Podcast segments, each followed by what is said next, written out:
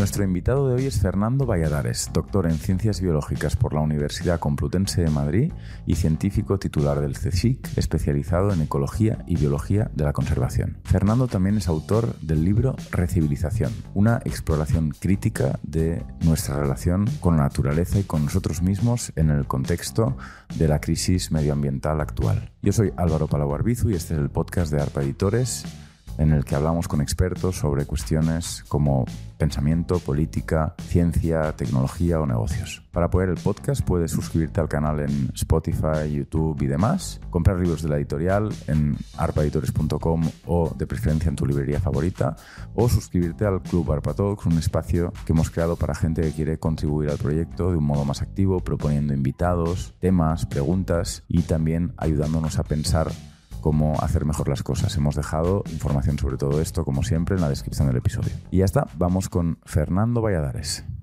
Fernando, tu libro Recivilización argumenta que estamos en guerra con nosotros mismos, con los demás y con la naturaleza.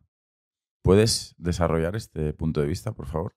Pues sí, la verdad es que, mm, de hecho, uno de los títulos anteriores del libro era eh, Ciencia para un mundo en guerra, que reflejaba, por un lado, mm, el que lo escribe, que es un científico, y por otro lado el hecho de que considero que de forma literal y figurada eh, estamos en guerra y no hay más que mirar el lenguaje que empleamos. Todo es ganar o perder, mm, todo es una batalla, la batalla no está perdida, todo lo, enfrentamos en que eh, convencer o morir es, el, digamos, el eslogan en el Parlamento y, y en realidad nos damos cuenta de que esto no es nada fértil, no es nada fructífero y estas, estas eh, actitudes un poco violentas, agresivas, a veces tienen manifestaciones bélicas, a veces tienen manifestaciones claramente violentas, pero yo me refiero a una guerra como actitud, y esto es lo que me empobrece a mí y a todos, lo que me desanima, porque de ahí poco, poco va a salir. Y si al final le llamé recivilización le llamamos recivilización al libro, fue un poco porque no sonara tan tremendo, porque es verdad que desde el título empezar a hablar de guerra Mucha gente dice, joder, qué actualidad tiene tu libro, porque en los primeros capítulos todavía hablo mucho de guerra, todavía queda bastante, digamos, eh, reflexión sobre las muertes evitables, muchas, muchas de estas guerras con la naturaleza y demás. Eh, todavía queda en el libro, pero le cambiamos a recivilización con esa idea un poco más de optimismo, ¿no? De, de decir, a ver, podemos, siendo conscientes de las cosas como están, y de nuestra actitud ante las cosas. Muchas de estas actitudes casi violentas, pues, pues ¿por qué no nos recivilizamos? ¿Y qué costaría? ¿Hacia dónde? ¿Y, cómo? Y hablando de guerras, para, para de alguna manera relajarnos y clave de cierto humor, ¿no? Hablo de la, la famosa historia del bonobo y el chimpancé que podemos elegir. En realidad, el ser humano y los dos chimpancés, el enano y el chimpancé grande, compartimos el 99% del, genoma, somos muy próximos. Y mientras que el chimpancé, grande, fuerte y musculoso, lo resuelve todo a bofetadas y el macho dominante mm, castiga a quien toque hembras y machos con tal de que no se descuide nadie, el bonobo lo resuelve todo haciendo el amor. Indistintamente de si son hembras o machos y si la cosa es mm, para festejar o para asustarse, todo lo canaliza vía eh, contacto sexual. Y entonces esta, esta idea de que nosotros podríamos culturalmente elegir chimpancé o bonobo, me parece que es una forma irónica y graciosa ¿no? de, abordar que para eso está la cultura, de alguna manera, para, para no dejar que tus impulsos, tus instintos sean los que tomen todas las decisiones. Alguna, de vez en cuando, la podemos tomar con la cabeza. Y hoy somos más chimpancé que bonobo. Nos hemos ido pasando de uno a otro, yo creo, a medida que las circunstancias ambientales, las, eh, desde enfermedades hasta crisis, nos han, nos han tensado las cuerdas. En los momentos de, tensión y de crisis, normalmente aflora ese chimpancé agresivo que llevamos dentro y a defender tus posesiones y a, atacar a todo lo que lo amenaza. Pero hemos tenido épocas más de bonanza, donde ha salido una versión más dulce de la humanidad, donde se han hecho cosas más eh, alineadas con los derechos humanos, donde se ha hecho progreso en, aspectos sociales. Y ahí sale la parte del, bonobo, aunque yo no he visto todavía esa resolución haciendo el amor, eh, al menos en sede parlamentaria. Sería bastante divertido. Mm, en sede parlamentaria no parece haber mucho, mucho, bonobo. Pero eh, explica mm, con detalle lo que significa estar en guerra consigo mismo, con los demás y con la naturaleza. Si quieres, podemos ir guerra a guerra, por así decirlo. Claro. Bueno, en guerra con uno mismo es, nos imponimos objetivos muy férreos, muy duros, muy inamovibles. Nos, eh, no, nos entendemos ni nos cuidamos. y por ejemplo, eh, esto de movilizarse por objetivos imponerse férreamente el cumplimiento de unos determinados objetivos cuando el futuro no existe, cuando lo único que tenemos es el presente, mm. es una forma de guerrear contigo y de, y de no dejarte eh, mm, relajar. Eh, ¿no? nos, nos, imponemos cosas a nosotros sin, sin mucho cuidado, sin mucho cariño, porque entre otras cosas no tenemos mucho tiempo, nos hemos quedado sin tiempo para dedicarnos a nosotros mismos y esa es una de las primeras guerras que creo que tendríamos que identificar como tal mm. y, neutralizarla, ¿no? Para sacar una versión más amable de nosotros mismos. Luego, la guerra con los demás creo que es obvia, ¿no? Vivimos en una sociedad muy competitiva, para mí un ingrediente clave de una eventual recivilización y que con el sector privado me reúno y lo hablamos esta misma noche. En Barcelona hay una, hay una cena en la que se prepara un evento de sostenibilidad las próximas dos semanas y me han invitado a la cena para que de forma más o menos espontánea, informal, eh, aliente al sector privado a cambiar el chip. Y para mí cambiar el chip en el sector privado pasa de la competencia a la cooperación y la colaboración. Siempre les voy pidiendo a cada sector, farmacéutico, textil, eh, eh, incluso combustibles fósiles, les digo, ponerme ejemplos de colaboración. Les cuesta. Y cuando sacan algunos, suelen ser colaboraciones casi anecdóticas y muy pequeñas. O sea, el entorno predomina la competencia. Y la competencia termodinámicamente eh, demanda mucha energía. Eh, eh, los sistemas naturales, cuando las cosas cuecen habas, los organismos colaboran. Y no es porque sean buena gente, sino porque es la, conformación colectiva energéticamente más eficiente. Y estamos con un fuerte problema energético impulsado por nuestro modo de vida y por ser todos los que somos. Y la tercera de las guerras no sé, el orden no, es, no sé en cuál iría, porque la verdad es que la guerra con la naturaleza es la primera casi que empezó. estamos en la segunda o tercera, tercera fase de la guerra contra la naturaleza. La primera fase era casi inevitable, ¿no? Eh, sobrevivir, cuando realmente teníamos eh, una esperanza de vida muy limitada, unos 30 años, cuando la longevidad de nuestra especie es 140, eh, estábamos torturados por una naturaleza muy dura. Eh, donde, bueno, pues tuvimos que de alguna manera enfrentarnos a ella, que llovía y nos resfriábamos, que todo era adverso, y esa, ese alejarse de la naturaleza e intentar de alguna manera mm, atacarla y defenderte, fue yo creo que necesario y fue un, paso importante para que nuestra especie se consolidara. Pero a partir de ahí, con el desarrollo cultural y tecnológico, nos hemos venido muy arriba. Y bueno, no tenemos más que leer el Génesis. Yo en el libro voy a eh, cada sección, la acompaño de alguna cita y demás. Y en una de ellas eh, cito al Génesis y la verdad es que lo hemos cumplido muy bien porque comienza con frases como multiplicaos y henchid la tierra. Esto lo hemos hecho estupendamente, ¿no? Somos muchísima gente, yo creo que el, eventual responsable de Génesis estaría orgulloso. Pero si seguimos leyendo eh, lo que viene a continuación, te pone los pelos de punta. Porque la relación con las demás especies es de vasallaje, de esclavitud, y de dominio total. Habla de que las sojuzguemos. ¿no? Están a nuestro servicio. Nosotros somos la especie elegida y las tenemos que pisotear a todas. Es, es dicho. O sea, si uno lee con ojo un poco crítico lo que viene a continuación en el propio Génesis, eh, infringe la ley. Infringe la ley de muchos países, la ley de maltrato animal, muchas legislaciones que protegen los derechos de otras especies. ¿no? Ya no estamos ahí. Pero indudablemente el Génesis, como luego todos los pensamientos, o muchos de los pensamientos eh, filosóficos que nacieron en la Edad Media, Renacimiento, donde esa especie elegida, eh, el Homo sapiens, eh, la especie iluminada, ¿no? iban abonando esa, esa guerra muy desigual en la que nosotros teníamos que acabar con todos. Primero acabamos con los demás humanos y nos quedamos solos. ¿no? Esto, esto fue interesante. El único Homo que fue quedando se dice que con el, por ejemplo, con Neandertal ha habido muchos cruces y ha habido, eh, sí, hubo sexo, pero no hubo amor.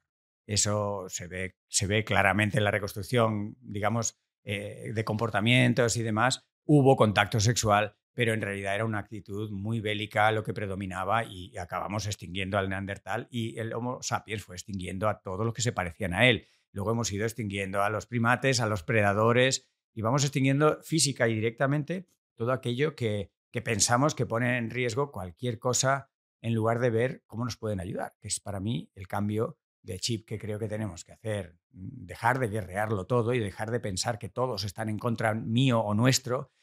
la creación de enemigos, por ejemplo. Esto es una de las, de las historias más, más patológicas.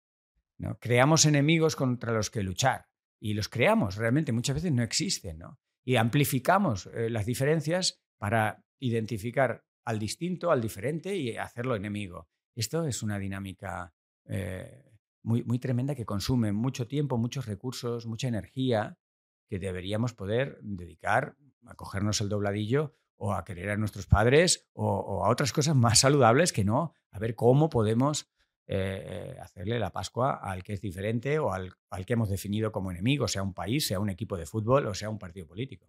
Has dicho antes que estábamos en la tercera fase de la guerra con la naturaleza y has descrito solo dos. La primera sería la supervivencia, la segunda el desarrollo tecnológico y la imposición de la especie em, por encima de las demás. Mm, ¿Cuál sería la tercera? O, es que me No, no, no, está muy bien. Como dicen retóricamente, me alegro que me haga esa pregunta, porque efectivamente la, la tercera ha quedado como votando, ¿no? Eh, está ahí en el aire. Sería la que impulsa el libro de la recivilización y la que impulsa a muchos a decir, a ver, si tenemos esta visión mm, global, tenemos una gran información, entendemos mucho de los procesos de lo que nos pasa. Hemos visto cómo hemos llegado a una pandemia eh, por las cosas que hacemos. Hemos visto la crisis climática por lo que hacemos. Pues igual es momento de hacer las cosas distintas. Para mí el lema de la tercera fase ¿no? de, esta guerra contra la naturaleza sería dejar de hacer pudiendo hacer. Dejar de hacer pudiendo hacer es no ir a Marte. ¿vale? Ya nos hemos demostrado como, como adolescentes eh, culturales que podemos ir a Marte. Muy bien, pues ya te, te metabolizas el subidón y dices, puedo ir a Marte, pero no voy. Voy a intentar trabajar en la Tierra, que es donde hay oxígeno, vive mi familia y donde de momento encajamos mejor. ¿no? El, dejar de hacer cosas pudiendo hacerlas eh, supone una madurez que de momento, a modo de civilización, no mostramos mucho, solo cuando se aflojan las tensiones. Y sería realmente uno de, eh, de los ingredientes para salir de este lío en el que nos hemos ido metiendo. Mm. Vale. Mm, vuelvo eh, un poquito atrás, ¿sobrevivir es estar en guerra? Bueno, es como lo entiende mucha gente. Y yo creo que sobrevivir no debe ser la ambición, la ambición debe ser vivir, que es algo más que mm, sobrevivir. Has dicho que la primera fase de la guerra con la naturaleza era la lucha por la supervivencia, que yo mismo la estoy mm, describiendo en términos de lucha. Eh, en todo caso la, supervivencia, y que en un momento dado el ser humano eh, se opone eh, a la naturaleza o considera que la naturaleza es un enemigo contra el que hay que luchar. Em, pero eso no tiene por qué ser una guerra, ¿no? Quizá esos humanos que luchaban por la supervivencia o los que todavía lo hacen no, no piensan en términos de guerra. Claro, pero si te fijas, el resultado neto es una, una agresión contra otras especies, ¿no? Y, una matanza a veces para comerte a las especies, pero muchas veces simplemente para desplazarlas. La relación, por ejemplo, que ahora mm, de forma Eso sería la segunda fase. La segunda fase. la, primera fase no, ¿no? no, en la primera fase, estás todavía... El, bonobo, el chimpancé, el, el Homo sapiens... Eh, o la MEVA, ¿no? Todos hacen más o menos lo mismo que sobrevivir independientemente de las consecuencias que yo tenga para el entorno. Hay una primera fase que... Porque nadie piensa nunca en el entorno. No hay ninguna especie animal ni vegetal que piense en el entorno. No, creo, yo diría que... Más que el Homo sapiens. Bueno, una de las características que ahora con esto de la inteligencia artificial se está mm.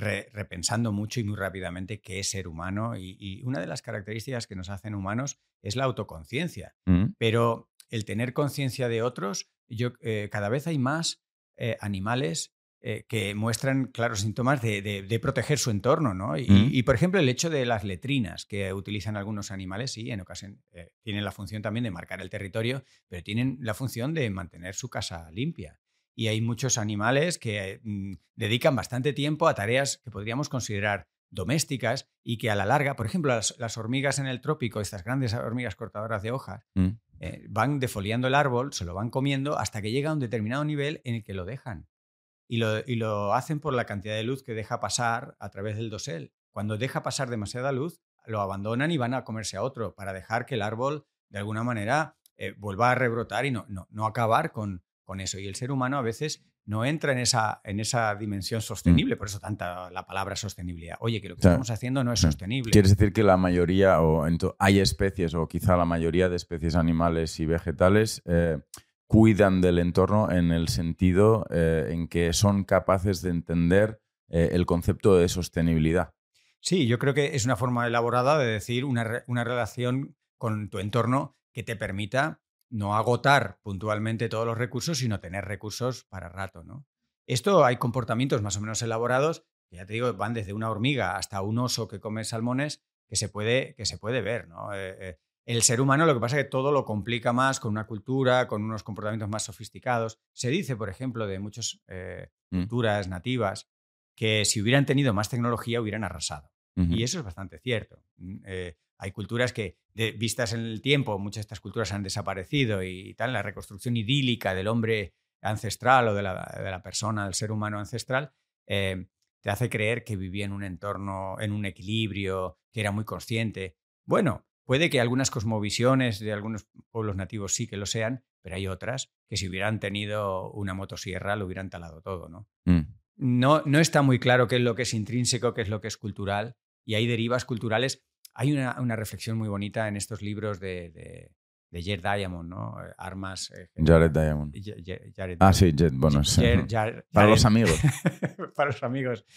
Eh, pues no, armas, gérmenes y acero, en el que está esa famosa pregunta que le hace una persona de Polinesia al propio autor. Le dice, ¿por qué los blancos lleváis tanto equipaje? ¿no? Y en la conversación eh, sale a relucir que todo ese equipaje, la verdad es que es muy valioso. Claro, le hace al, blanco muy capaz de sojuzgar a los demás. O sea, mm. es un armamento muy potente. Pero ¿realmente hace falta eh, todo eso? Es una cuestión eh, que ahora en la tercera fase, digamos, de esto de la relación con la naturaleza, de la posible nueva civilización, mm. podríamos plantearnos y soltar amarras, soltar mm. equipaje, dejar de hacer cosas pudiendo hacer, simplificar nuestra vida y ser un poquito más seres biológicos y no mm. tanto esa carrera por... No se sabe muy bien. Yo es que no sé muy bien cuando la economía empuja, mm. eh, ¿a dónde va? O sea, ¿para, qué? Cuando el otro día salían los índices de beneficios de algunas empresas, que son obscenos, ¿no? Porque cada vez hay menos ricos que son, pero son más ricos. Las diferencias aumentan y esa obscenidad o sea, hay cada vez más ricos, que son más ricos, lo que ocurre es que en porcentaje de la población... son, son, menos ricos, cada vez hay menos ricos. Cada vez hay menos ricos. Eso es, vale. en número, pero esos ricos amasan más fortuna. Vale. O sea, las, ¿Un rico qué sería? bueno, no sé cómo llegan al cálculo. Son, dícese de aquello, es que yo me lo sé por la inversa, ¿no? pero yo, dícese de aquello mm. que eh, representa el 0,7% eh, por ciento con más dinero en la humanidad. Ah, o sea, un rico sería el 0,7% más rico de la humanidad. Entonces, por eso dices que hay menos, porque hay cada vez menos gente que concentra ese 0,7%. Eso, sí, o sea, que el, dinero cada vez está en menos manos, lo cual quiere decir, como cada vez hay más riqueza globalmente, si tú juntas esas dos cosas, la tercera derivada, ¿no? De, cada vez en menos manos está el dinero, cada vez hay más dinero, pues los que tienen dinero tienen muchísimo dinero y los demás, pues ha aumentado la, pobreza. ¿no? Mm. Esto es. Ha aumentado la pobreza de los demás, o sea, la pobreza de los 99,3% restantes. Claro, se ha distribuido, ha, ido comiéndose a, gente que tenía algo más, que ahora ya no tiene ese algo más. ¿no? Y, Como tú y yo, quizás. Exacto, mucha gente que, que ya le cuesta más llegar a fin de mes. Y todo eso que te cuesta de más, se lo has dado cada vez menos manos que tienen mucho. Y estas desigualdades, lo desarrollo mucho en el libro, mm. No sé cómo hemos llegado a esto, pero déjame decirte... No, no, sí, tranqui, que yo luego vuelvo a... Tú luego lo tienes ahí, claro, ¿no? Pues lo de la desigualdad es una de las cuestiones que, eh, recurrentes en el libro y en general en mi pensamiento y cuando hablo mm. con la gente, porque la desigualdad mm. es una cosa que a los que tenemos ética, que no, no somos tantos, eh, nos hierve la sangre. Pero yo ya no apelo a la gente que pueda tener ética, igual que no apelo a la gente que tenga religiosidad, espiritualidad, sentimientos. Oye, el que los tenga, estupendo. Pero desde la ciencia de los números, la desigualdad nos sale carísima. Pero carísima en casi cualquier unidad que lo empleemos, unidades económicas, pero también unidades energéticas. Mm. Hay, hay, trabajos que muestran cómo la desigualdad moderada, dícese de igualdad moderada, aquella igualdad, por ejemplo, de países como España, que tú consultas a la gente y dicen, bueno, sí, hay desigualdad, pero bueno, no es, no es como Pakistán, ¿no? Eh, podría ser peor en Sierra Leona o en Burkina Faso. Mm. Esa eh, desigualdad moderada nos cuesta el doble de energía que una sociedad igualitaria y tenemos un problema energético. Con lo cual, ¿qué tal si resolvemos también el tema de la desigualdad, ¿no? Y visto esto, los, los multimillonarios, esto ya, la definición de multis, no sé dónde, a partir de cuánto es, ese es multimillonario. Tienes Cuando tienes más de un millón, supongo. Exacto, esa es la etimología, ¿no? Bueno, pues hay 300 multimillonarios que en septiembre firmaron un manifiesto en el que pedían que les subieran los impuestos. Sí. ¿Tú crees que lo hacen porque son buena gente y se preocupan por nosotros? No lo sé por qué lo hacen. Pero imagínate. Eh, ¿Te me lo preguntas? ¿Es una pregunta retórica o te Eso- respondo? Bueno, es una pregunta con guasa, sí. Eh, me- que me imagine por qué hay multimillonarios que piden eh, una imposición eh, más justa y efectiva. No, más al- que les quiten a ellos directamente más, más impuestos. No, creo que hay gente que es consciente del mal funcionamiento del sistema fiscal, eh, tanto nacional, en la inmensa mayoría de países del mundo, como internacional, y que sencillamente lo ponen encima de la mesa porque eh, consideran que tienen una convicción ética o política eh, o económica que les conduce Ahí está. Yo, yo intento, generalmente, o sea, por, por responder en realidad a lo que has preguntado, generalmente intento eh, entender o pensar que la gente dice lo que piensa y piensa lo que dice. O sea que evidentemente es... eh, no pasa, pero es un no buen pasa, punto de pero- partida. Pero es mi punto de partida. si no, es muy complicado hablar, ¿no? Claro, yo lo que, lo que pienso, eh, o sea, puedo estar de acuerdo en, en- en tu contestación, que es bastante neutra, no te mojas mucho. Yo y me mojaría un que poco se más. mojen ellos. O sea, Ya, yo me mojo. Yo me mojo. Vale, vale. Yo no los conozco, pero yo diría que en, en buena medida y sabiendo los asesores que tienen, Sí. entienden que el sistema está crepitando, está haciendo, Mm. está resquebrajándose y ellos van a dejar de ser tan multimillonarios. O sea, lo, lo- Mm. lo ven clarísimo. Eh, mm, con unos indicadores o con otros, en su sector particular de riqueza o de actividad económica o en Mm. general, no lo sé, pero entonces, para mí esto es una noticia que muchas veces la cuento que es como una buena noticia, algo envenenada. Para mí tiene de bueno que ellos, que son unos causantes importantes de los problemas que tenemos todos, Mm. ¿no? porque se calcula que para el 2030 Mm. habrán eh, ellos solos, ese 0,7% de la humanidad, habrá emitido 30 veces la cantidad de gases de efecto invernadero que nos podíamos permitir para, como humanidad, no rebasar el grado y medio. Mm. O sea que son muy responsables de, de problemas serios, que les afectan también a ellos, pero que nos afectan a todos. También al 99%, 99, tal, ¿no? Tres. Tre- tres. Entonces a mí me gusta que ellos mismos se identifican como parte del problema. Mm. Porque, eh, porque dicen, oye, quitarnos dinero a nosotros, quitarnos, eh, ponernos más impuestos a nosotros. Es muy violento, ya que hablábamos antes de guerras y de violencias, es muy violento ir por la calle y decir, "Eh, usted es millonario, usted debe pagar, que está causando con su cochazo y su, todo su eh, huella ambiental de la familia, una, eh, en fin, un- una debacle. Es muy violento eso. Aunque lo podamos pensar y aunque se pueda llegar a demostrar, es mejor que ellos mismos den un paso adelante y faciliten las cosas, ¿no? Y progresemos desde varias vías, ¿no? Desde la imposición, las sanciones, pero también desde eh, el voluntariado, ¿no? A una sociedad más igualitaria en bien de, de la sostenibilidad más global de este modo de Mm. civilización, ¿no? Súper. Bueno, entonces, eh, puedo escoger volver a un Dale. montón de puntos diferentes de, mm, de la, de la conversación, pero mm, antes de volver a guerra, eh, Mm. al concepto de guerra, un par de preguntas que, que han ido surgiendo por el camino. La primera es, eh, mm, o tiene que ver con lo que has comentado sobre la ética. Has dicho que tú tienes una ética eh, y que, sin embargo, pensabas que no mucha gente tenía una ética. Eh, entonces, mi pregunta era, eh, ¿qué- cómo, cómo es el mundo sin ética? ¿Qué, eh, qué es una persona sin ética? Eh, ¿Qué es la ética y, y- Para- y cómo puede vivirse sin ética? Claro, para muchos de nosotros parece imposible vivir sin ética, pero fíjate, la gente que está aficionada a la Coca-Cola parece que no se puede vivir sin Coca-Cola. Eh, una de las razones por las que hay personas, muchas, que no tienen ética es porque no tienen tiempo. Sin tiempo, Eh, ¿Qué significa no tener ética? no tener ética es no tener un código de referencia de, mm, que te parece mm, eh, bueno o un objetivo que te es- eh, experimenta, establecer una serie de, de líneas rojas, de cosas que te parece que no hay que transgredir, un cierto código, una colección de, de- principios, valores, eh, fundamentos. Vale. Para tenerlos un poco desarrollados, lo que necesitas es tiempo. Tiempo para pensar, para... Claro, para, para, para ponerlos en práctica, para ver qué tal, para Vale. comentarlos con los amigos, no sé. Vale. Tú puedes ir a un Ateneo y tener unas grandes discusiones de ética, pero eso eh, no es necesario, no es imprescindible. Se puede tener una ética más de andar por casa. Fíjate, Vale. un, un pastor, te encuentras a veces que tiene una ética tremenda. Nos, sorprende muchas veces a los, a, los pretenciosos urbanícolas cuando vamos eh, al, medio rural. Urbanícolas, supongo, lo has dicho expresamente. Sí, somos completamente urbanícolas. El 70% es que nunca había oído esta palabra. Me gusta. Pues es, claro, vamos, vamos allí al, medio rural ese, ese, domingo que tenemos tiempo para dedicarle a otras cosas. Nos encontramos con un pastor, por ejemplo, y echamos un rato. Mm. Y muchas veces volvemos a casa comentando, oye, qué, qué, qué, sensatez tenía esta persona. ¿no? Te sorprende porque tú aspirabas a una persona que no ha ido a la universidad, que no ha terminado ni secundaria, que, que habla con errores, digamos, gramaticales y tal, pero es que emana una, una sensatez tremenda. Pero es que ese pastor tiene mucho tiempo.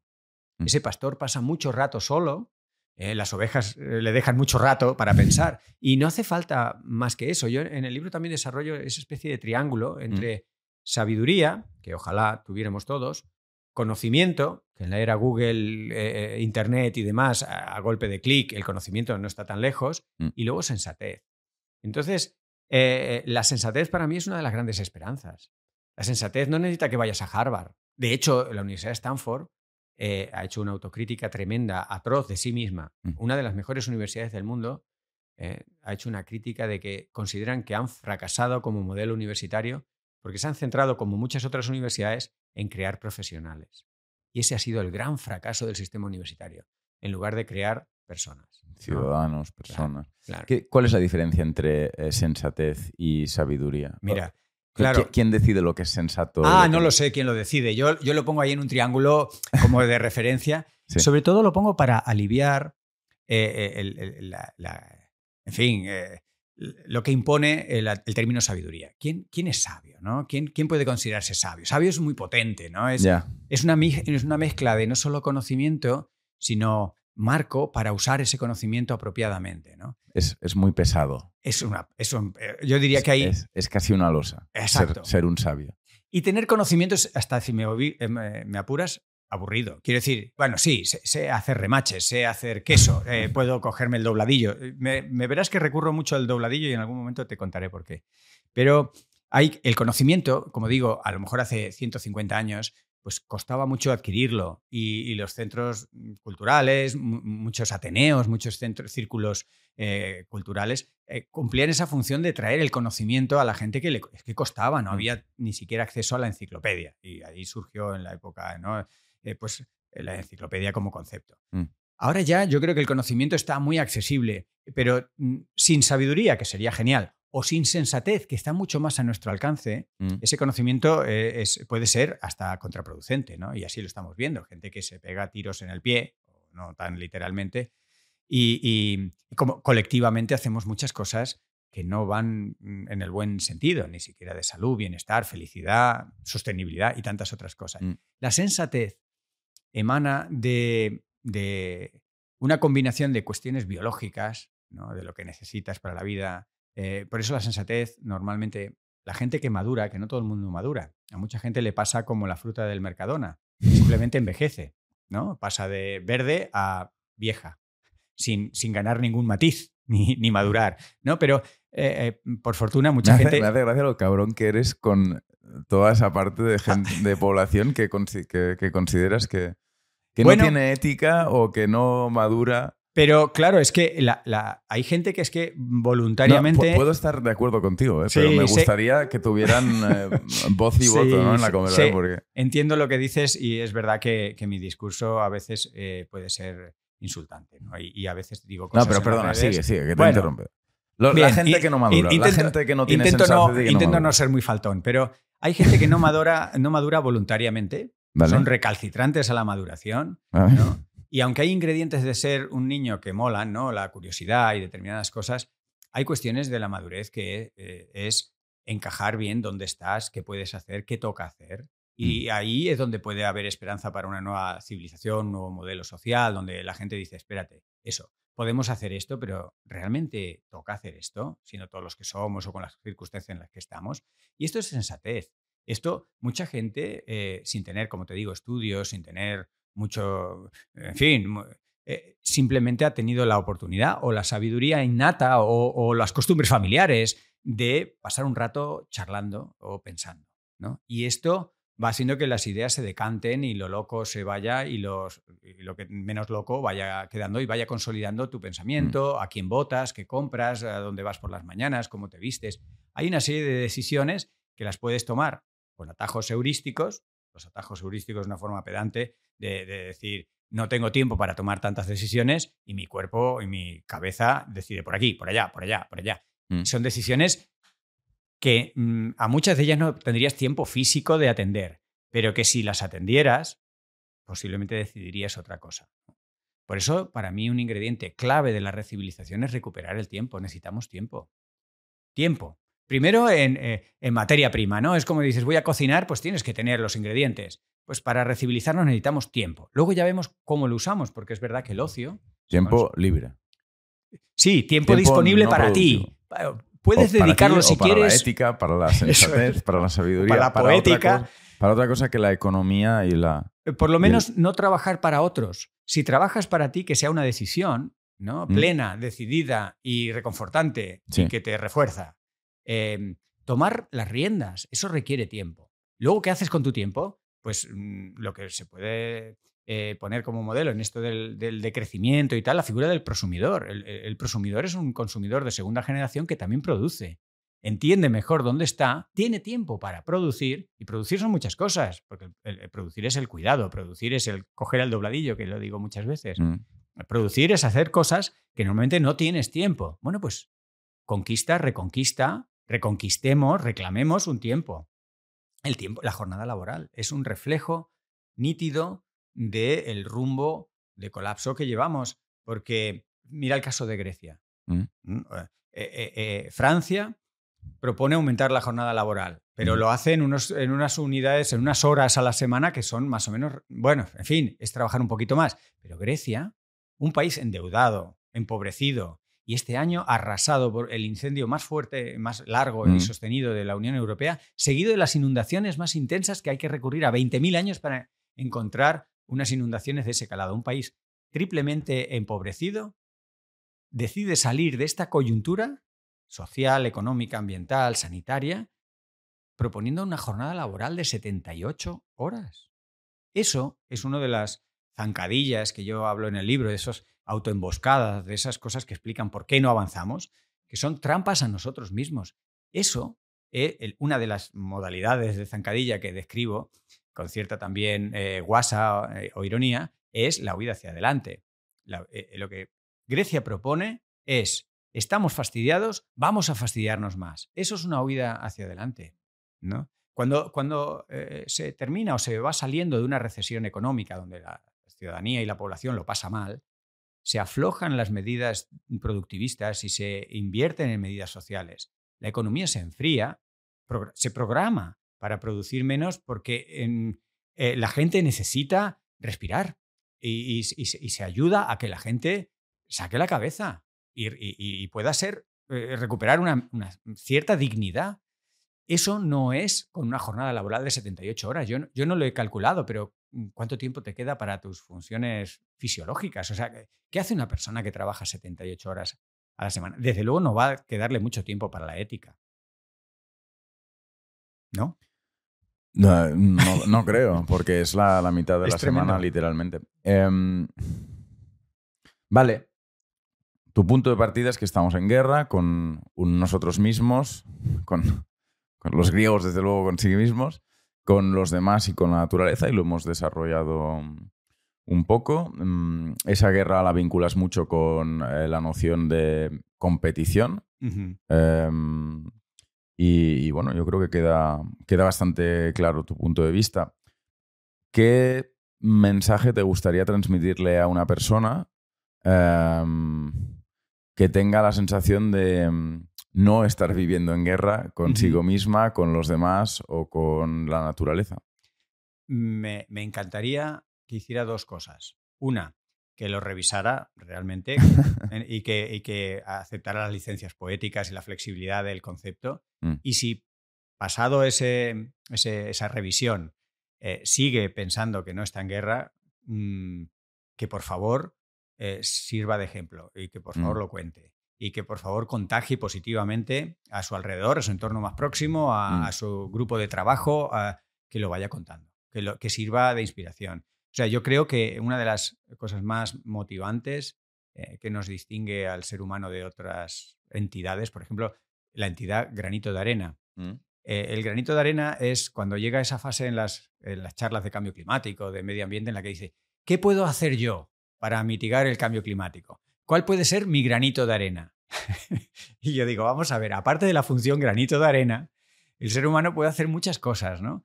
Y una de las propiedades que no tiene un granito de arena y que sí puede tener un humano que actúe como granito de arena plus o premium, ¿no? Es la empatía. Es el, buen rollo y el servir de ejemplo y el inspirar a otros. Entonces, si una persona eh, emana equilibrio consigo mismo, eh, está de buen rollo, llámalo como quieras. O como tú dices, eh, yo no me siento en guerra con nadie. Fenomenal. ¿Estate bien seguro? Vale. pues cuéntalo. Cuéntalo, eh, que se note y contagia a los demás, porque es verdad que el, buen rollo se contagia como un bostezo. Si, si mm. tú ves a una persona animada, ¿no? Pues mm, mm, te anima un poco a ti, ¿no? cuando una persona no quiere polemizar, se dice mucho, ¿no? Que dos no pelean si uno no quiere. Entonces, si una persona tiene esa actitud, es que necesitamos muchas personas con esa actitud, mm. cuantas más mejor. Entonces, ¿qué puede hacer? Hoy, pues eh, barra libre eh, y que más gente sepa de, ti y de tu equilibrio. Vale. Por tanto, em, double check eh, en las guerras que cada uno podamos tener con nosotros mismos, con los demás y con la naturaleza y todo lo malo que haya por ahí intentar reducirlo y en cambio esfuerzo de identificación y de potenciación de, de lo bueno que uno encuentre también en, ese día. En el libro yo no me considero una persona especialmente amable. O sea, puedo serlo, pero no. E-, eres gracioso porque eh, estás de muy buen humor, eres muy optimista, pero eh, dices absolutas barbaridades en el, en el, libro y en general, lo cual, eh, bueno, es, está muy bien, es, muy, muy divertido. Pero eso, eso es un poco la vida, ¿no? La, vida tiene ese agridulce y el blanco no es blanco si no hay un negro. Y yo juego mucho con eso para mí mismo, para mantener. Claro, tú una vida plácida, tumbado en un sofá, es lo más parecido a estar muerto. Entonces, si tú quieres realmente ejercer de, ser vivo, tienes que provocarte, tienes que generarte estrés. El deporte es un estrés para los músculos, para el corazón. Entonces, ese, punto de provocación me, parece, me parece vital. Pero ir a Marte también es, un, es una provocación. Claro, pero con unas consecuencias, ahí es donde viene la ética. Has tenido que tener un tiempo, que igual solo lo has dedicado a los tornillos para la nave espacial. Hombre, Elon Musk trabaja muchas horas. A lo eh, mejor no ha tenido tiempo. No ha tenido tiempo, exacto. Es que a veces eh, hay que aflojar y, relajar, ¿no? No, pero de esto quiero hablar después, porque has dicho una, frase que, tiene mucha, mucha importancia, creo, eh, que es eh, esa, pregunta retórica. ¿Realmente hace falta? Pero creo que de eso podemos hablar después, también al hablar de, tecnología, de progreso y, de, y de, esta, de esta tensión que existe entre la sensatez y la madurez que pueden conducir a una eh, cierta inactividad o a, en todo caso, dejar de hacer cosas que se pueden hacer.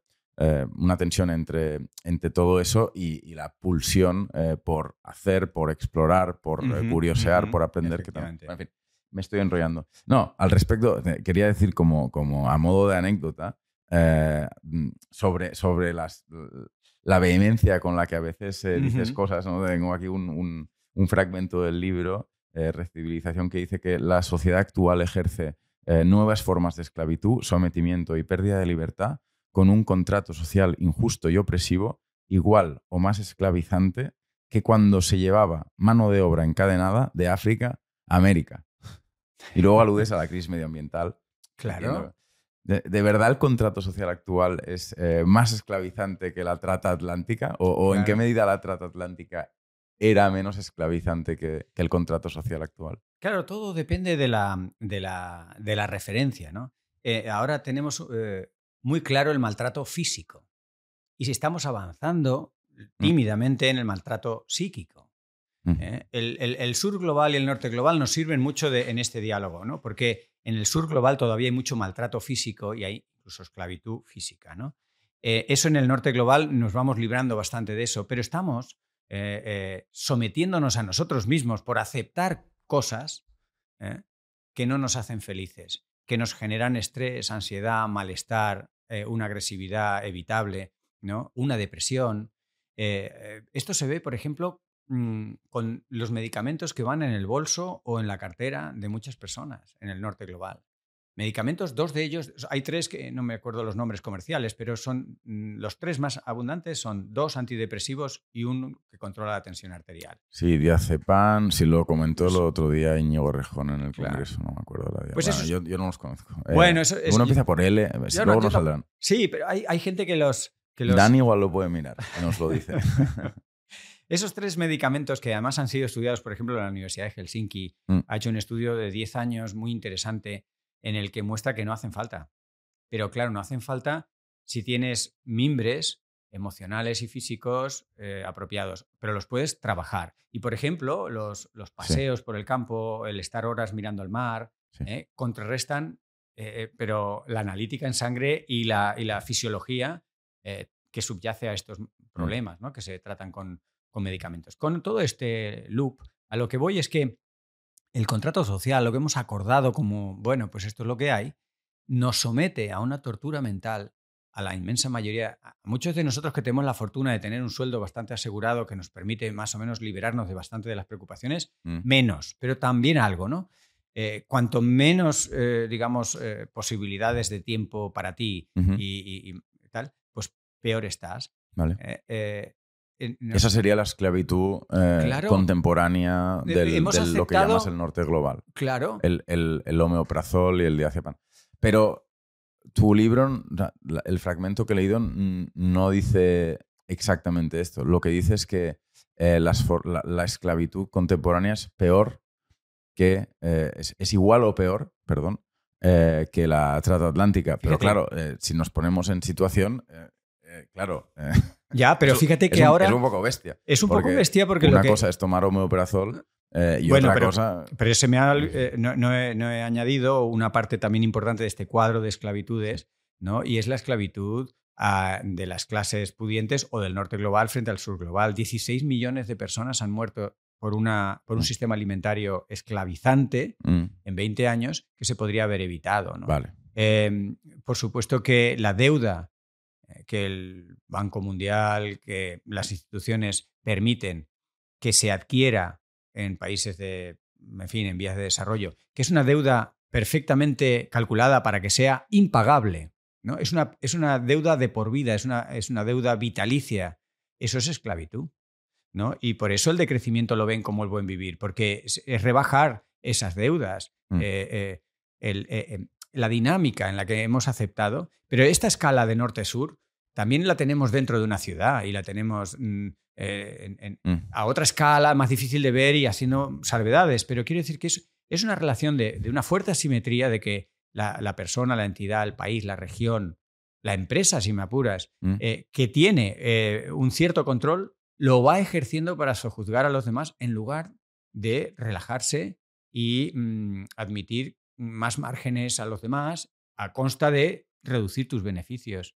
Esto es una forma de, esclavitud, es una relación asimétrica en la que no le dejas grados de libertad a las personas. A todo un país cuya deuda no va a poder devolver nunca, Ecuador, las decisiones que Ecuador ha ido tomando una y otra vez y que ahora con el Yasuní nos cargamos todos de esperanza porque ellos mismos decidieron no vamos a sacar petróleo, no vamos a, porque esto es alimentar una máquina que nunca eh, tiene suficiente. Sacaríamos todo el petróleo de mm. un sitio, mm, de una reserva de alto valor mm, de biodiversidad en un rincón del Amazonas, destrozaríamos lo que realmente vale nuestro país para sacar un petróleo que nunca sería suficiente ni para pagar nuestra deuda ni para nada. Entonces, eh, el pueblo, de una manera, también es verdad, unas circunstancias políticas de, digamos, de incomodidad con la presidencia, eh, que todo eso catalizó una decisión que sorprendió a propios extraños, que vamos a ver si tiene algún recorrido, pero que de alguna manera evidencia que están eh, sometidos a una esclavitud de la que se están revelando. Mm. Dicen, no voy a sacar petróleo. Pero que el petróleo vale mucho dinero, que la economía de Ecuador, que, que nos debes mucho dinero. Bueno, nos debes mucho dinero, tenemos aquí una reserva amazónica fantástica y vamos a conservar la biodiversidad, si no os importa. Fíjate, Islandia, que tenía bastantes eh, mimbres, decidió no pagar a los bancos. No podía ser, yo me acuerdo, yo he guardado hasta los recortes ¿no? Mm. de varios bancos británicos diciendo, no puede ser, esto es inaceptable. será inaceptable, pero se aceptó, ¿no? Y, no pagaron, y no pasó nada. Entonces, eh, claro, hay que tenerlos muy bien puestos para plantarte a nivel internacional y decir, debo todo esto y no lo voy a pagar. Mm. ¿no? Te arriesgas a, mil cosas y hay una incertidumbre tremenda y, se te van muchos de los que eran tus amigos. Pero eso en el fondo son manifestaciones de un sistema tremendamente eh, eh, asimétrico, mm. donde para nada está la colaboración, donde los derechos humanos, en fin, son esa cosa que si me sobra tiempo los aplico, pero yo tengo otros principios. Eh, pues, pues, y con este tipo de frases lo que muchas veces busco mm. es, decidme exactamente dónde estoy equivocado. El otro día me, metí mucho con el sistema jurídico, ¿no? porque de los ocho desafíos que hablo en el libro, uno es el jurídico. ¿no? Y yo de leyes no sé nada, pero yo estudio. Yo como científico he aprendido a leer, estudiar, aprender, entonces me estuve leyendo cosas de leyes y llevaba tiempo viendo, viendo cómo el incumplimiento de la normativa ambiental, y España está siempre en el podio de los más incumplidores, yo empecé a entender la ley de cambio climático y le fui preguntando, ¿no? porque allí donde no llego yo, habrá otro que llegue y me lo cuenta. Mm. Y le digo, ¿dónde estoy equivocado?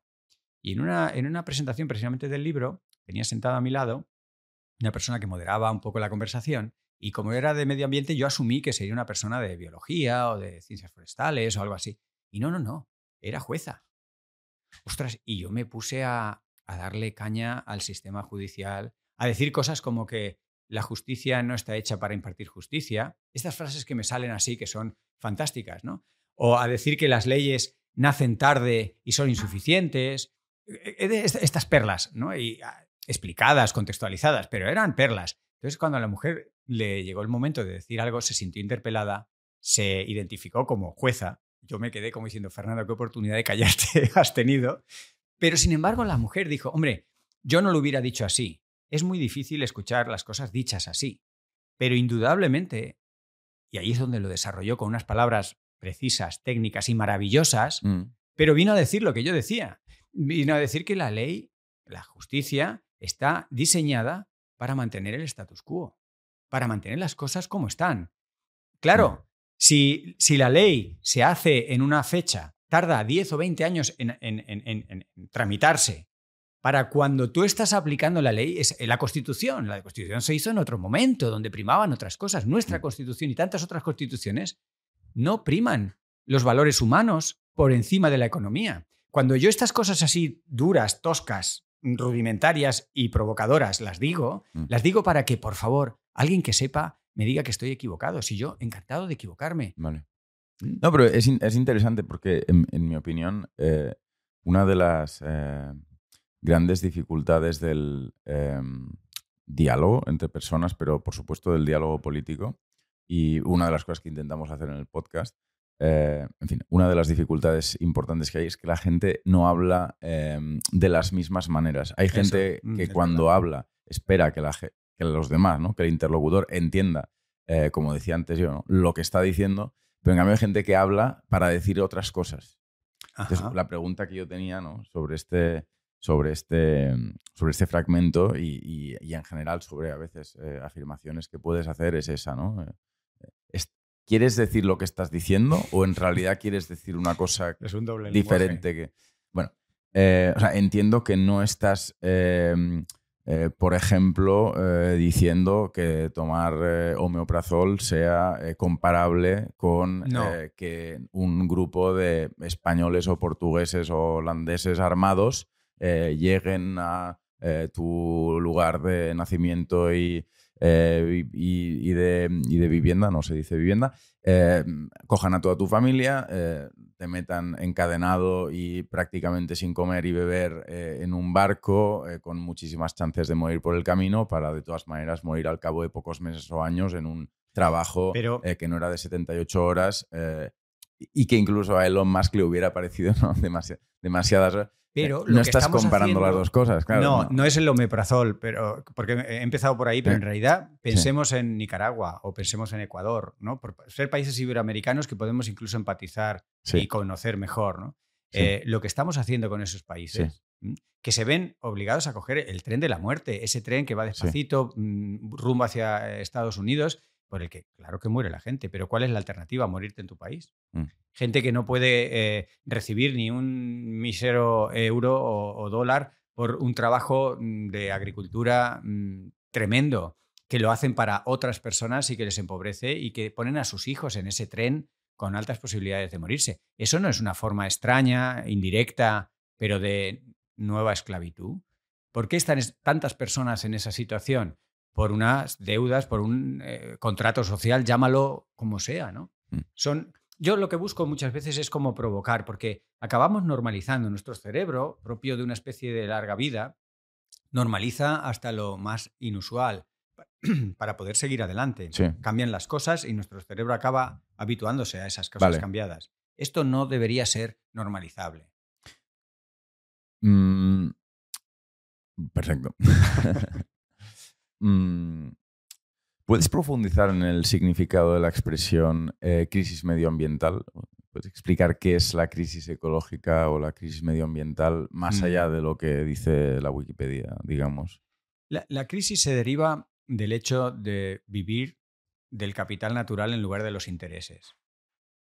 Eh, en, algún momento se calcula que por allá, por los 60 o 70, la cantidad, pero no solo la cantidad de personas, sino eh, el modo de vida de esas personas, sobrepasó algunos límites aproximados, difíciles de calcular, que se consideraban, eh, digamos, la base de la sostenibilidad. La base de una sostenibilidad es que tú no te comas el capital, sino que vivas de lo que se produce y que tus, tus residuos tu basura, tus desechos, lo que tú no eres capaz de aprovechar, haya alguien o algo o algún proceso natural que lo pueda eh, de alguna manera reciclar, reutilizar o quitar de, del medio si es muy contaminante. ¿no? Y eso hace años que lo hemos dejado de hacer.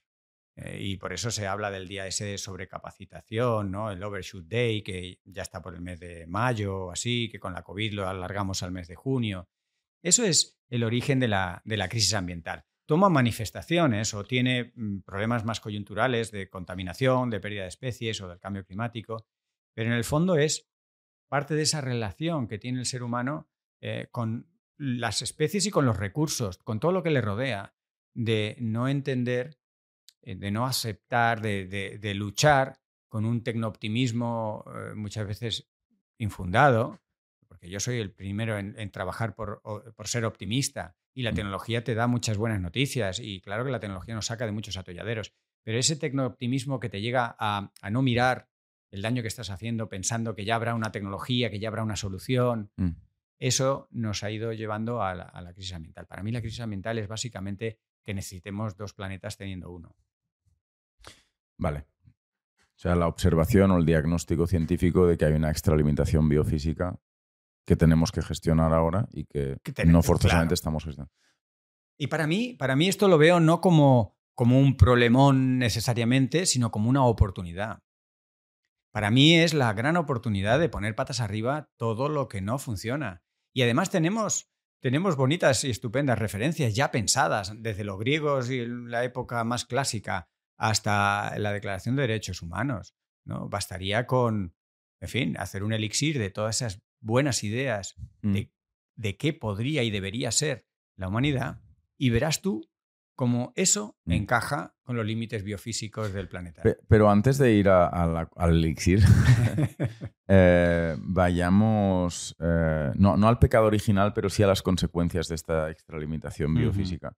Em, ¿Cómo se concreta? ¿Cuáles son ¿Es posible decir que el problema de la crisis medioambiental eh, se traduce en un conjunto de problemas eh, menores que pueden ser descritos con cierta precisión? Claro, eh, indudablemente, y no son tan menores. Pues, tenemos el problema del agua. El último de los eh, bueno, por poner en antecedentes, eh, la ciencia denomina... O sea, si los puedes explicar todos, digamos, empezamos por el calentamiento global. Claro, claro, mira, que te eh, parezcan... tenemos un marco muy fácil. la ciencia lleva veintitantos años, treinta prácticamente, en el mm. Instituto de Resiliencia de Estocolmo, Johan Rockström, etcétera, etcétera, los límites planetarios.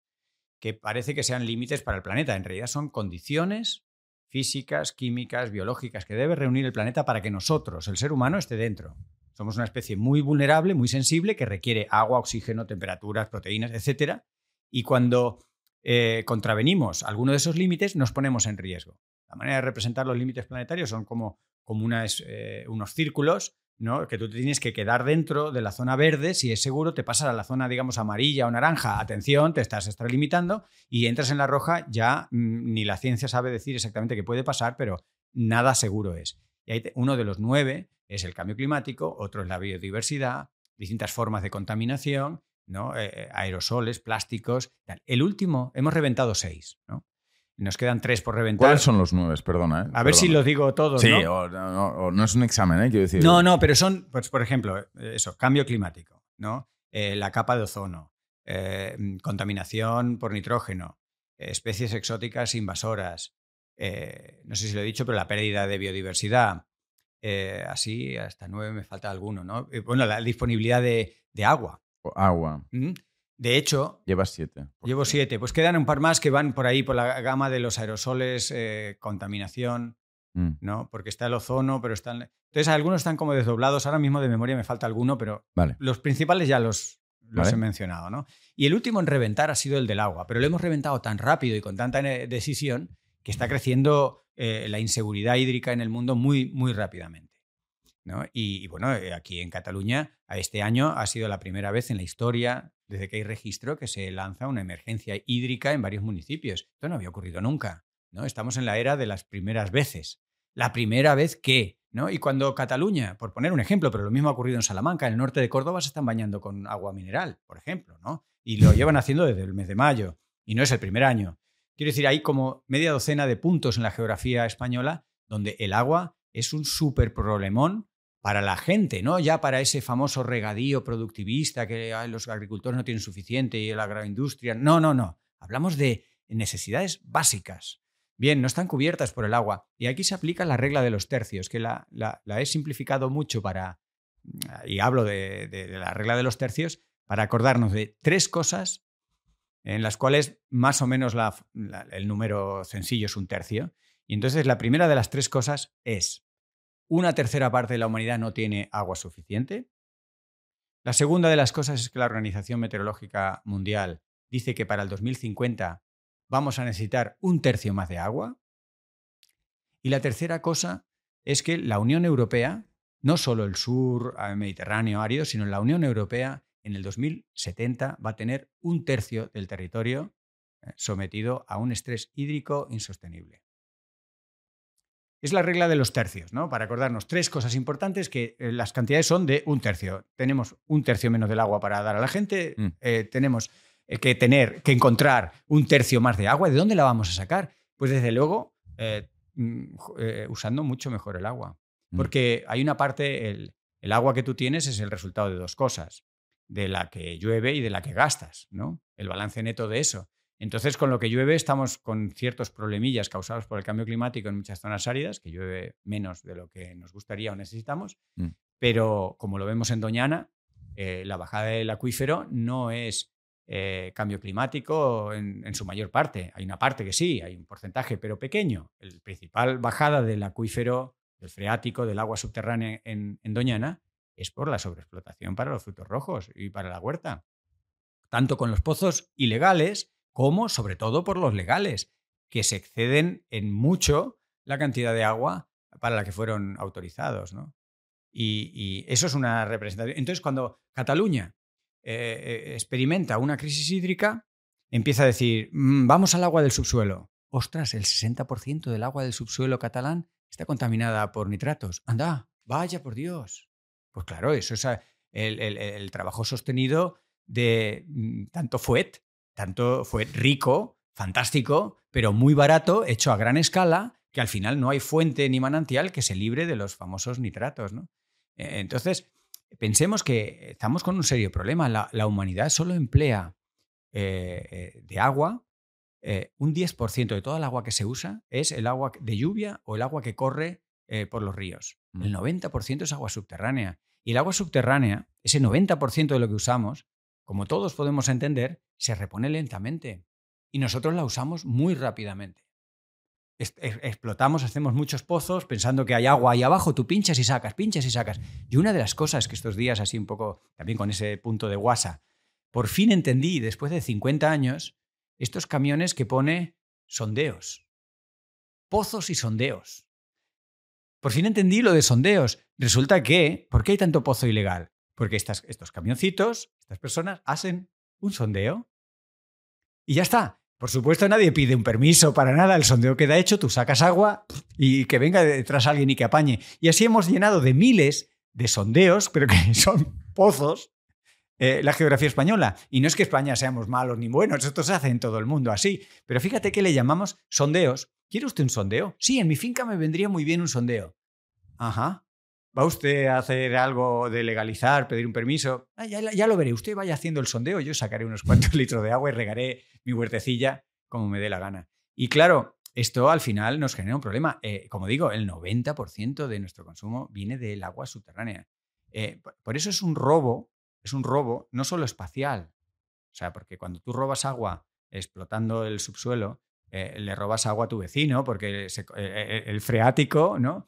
se comparte y tú a lo mejor aguas abajo, incluso en otro municipio, pues estás vaciándolo porque aquí se ha puesto a cultivar maíz o lo que sea. Entonces es un robo geográfico, vale, pero también es un robo temporal. Le robamos el agua a las siguientes generaciones. Precisamente por el tiempo que tarda en renovarse el agua en el subsuelo, que es un tiempo largo, si nosotros vaciamos acuíferos, tardarían décadas o, si me apuras, siglos en rellenarse. Y como no aflojamos, no aflojamos, en realidad estamos hipotecando hídricamente a nuestros hijos, a, nuestras, a las siguientes generaciones. Eh, eh, acuíferos gigantes como el que hay en, Florida, ¿no? que da lugar a todo un parque nacional, eh, que se apoya en surgimientos de aguas dulces que están almacenadas bajo el suelo. Bueno, invito a que lo, exploréis porque es, fascinante. Toda esa zona encharcada, los Everglades, todo esto que aparece en muchas películas. Mm. Debajo había, y hay que hablar ya en pasado, uno de los acuíferos más grandes del mundo, que ya casi no está. Porque muchos norteamericanos han ido sacando agua durante décadas a un ritmo mucho mayor, más rápido de lo que ese acuífero gigante se va rellenando. Tú todavía no ves el problema, pero cuando van a medir, la gente que mide dice, oye, que no hay reserva, nos hemos comido el capital. Mm. Y esto, eh, este tipo de cadena de efectos complejos, se da en un montón de lugares y al respecto de un montón de cuestiones medioambientales. ¿no?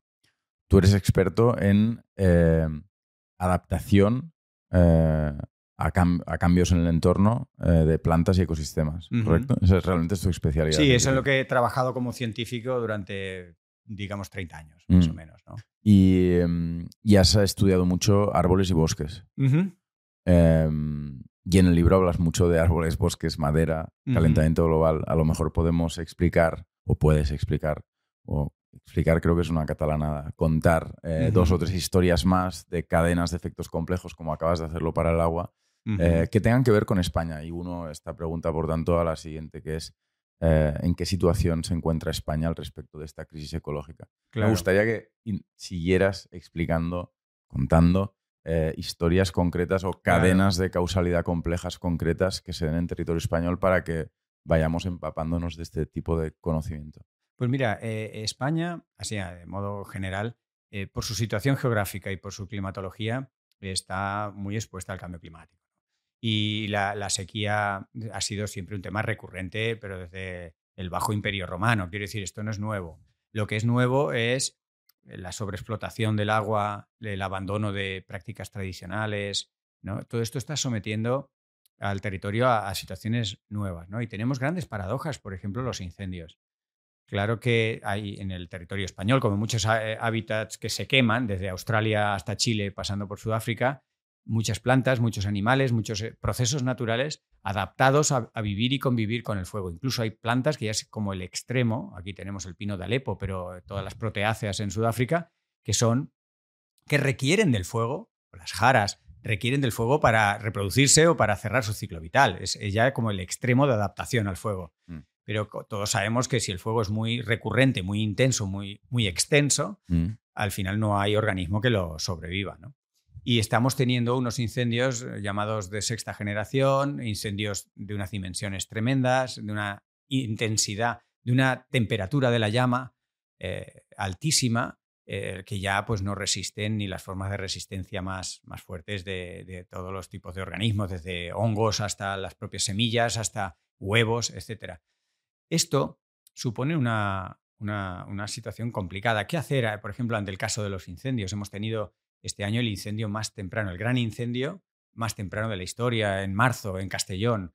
¿no? ¿Qué, hacía Castellón quemándose en el mes de marzo a esa escala? ¿no? No, no es normal. Bueno, mucho tiene que ver con el cambio climático, pero también tiene que ver con ese abandono, con esos cambios de hábitos que genera la acumulación de combustible que cuando se dan las condiciones de sequía y temperatura, pues tenemos el problema de grandes, de grandes incendios. Hay mucho debate, hay mucha polarización eh, sobre, sobre el tema de cómo gestionar los incendios. Hay, hay banalizaciones del problema diciendo que los incendios se, apagan en invierno. Eh, banalización porque eh, esa frase, si no la desarrollas, pues no hay una receta universal. Y si tú tienes un espacio natural protegido y valioso por su biodiversidad, si tú lo limpias, lo saneas, lo gestionas pensando en el incendio, a lo mejor te estás llevando por delante una parte de esa biodiversidad que está en el sotobosque. No es, no es tan sencillo, es decir, límpiamelo todo, que no se prenda fuego. Los mejores bosques, los más incombustibles desde el punto de vista de incendios, son bosques muy diversos. ¿Cómo alcanzas un bosque diverso? Desde luego, todos sabemos lo contrario, ¿no? Un bosque monoespecífico de pinos o de eucaliptos se quema enseguida. Bien, pero ¿cómo transicionas con las limitaciones de espacio, eh, con las limitaciones climáticas que tenemos ahora, en poco tiempo, de, lo que tú puedes plantar rápido a un bosque ignífugo o poco, o poco inflamable? No es nada, no es nada trivial. ¿no? Eh, ahí tenemos un, problema, el tema de los, de los incendios. Pero en España podemos mm, hablar de... Sí, dime. No, perdón. El, bosque diverso es el bosque ignífugo. Tiene una cierta propiedad de, frenar el avance de las llamas. ¿Por qué? Las diferencias entre especies eh, permiten que unas eh, en determinado momento del, verano tengan más agua o estén más secas. Esa coexistencia por distintas estrategias vitales, hay unas que pierden la hoja, otras que sin embargo la aguantan, unas tienen raíces muy profundas, otras más someras. Toda esa eh, diversidad de formas de vida que pueden llegar a componer un bosque hacen que entre las múltiples funciones que, que, un bosque con más especies tiene, es la de quemarse peor. ¿no?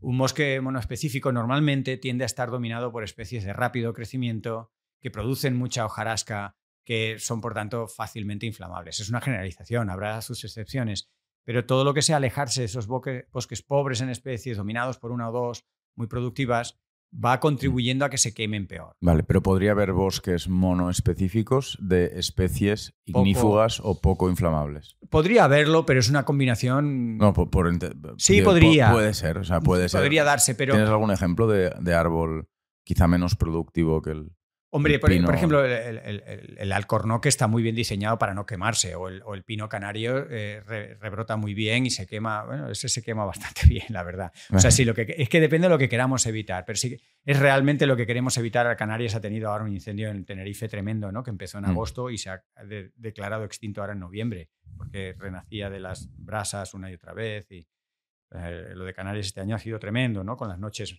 eh, tórridas que han pasado. Bueno, en fin, pero eh, eh, especies ignífugas, yo pondría algunas especies, pues eso, el alcornoque o algunas especies que se queman mal, ¿no? Especies de madera muy dura, con cortezas eh, muy protectoras, que cuesta mucho que, inflamen. Especies que no sean muy productivas, porque normalmente las especies muy productivas mm, sueltan, se desprenden de muchas ramas, de muchas hojas. Todo eso es material muy seco, muy fácilmente inflamable que prende con facilidad. Mm.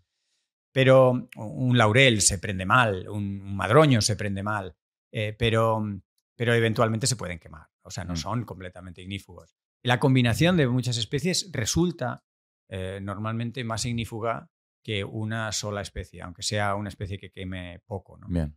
Son pequeñas recomendaciones, pero hay, hay, muchas cadenas de cosas complejas. ¿no? Por ejemplo, si querías eh, ilustráramos cuestiones de historia natural relacionadas con bosques y demás, podríamos hablar un poco de las termitas.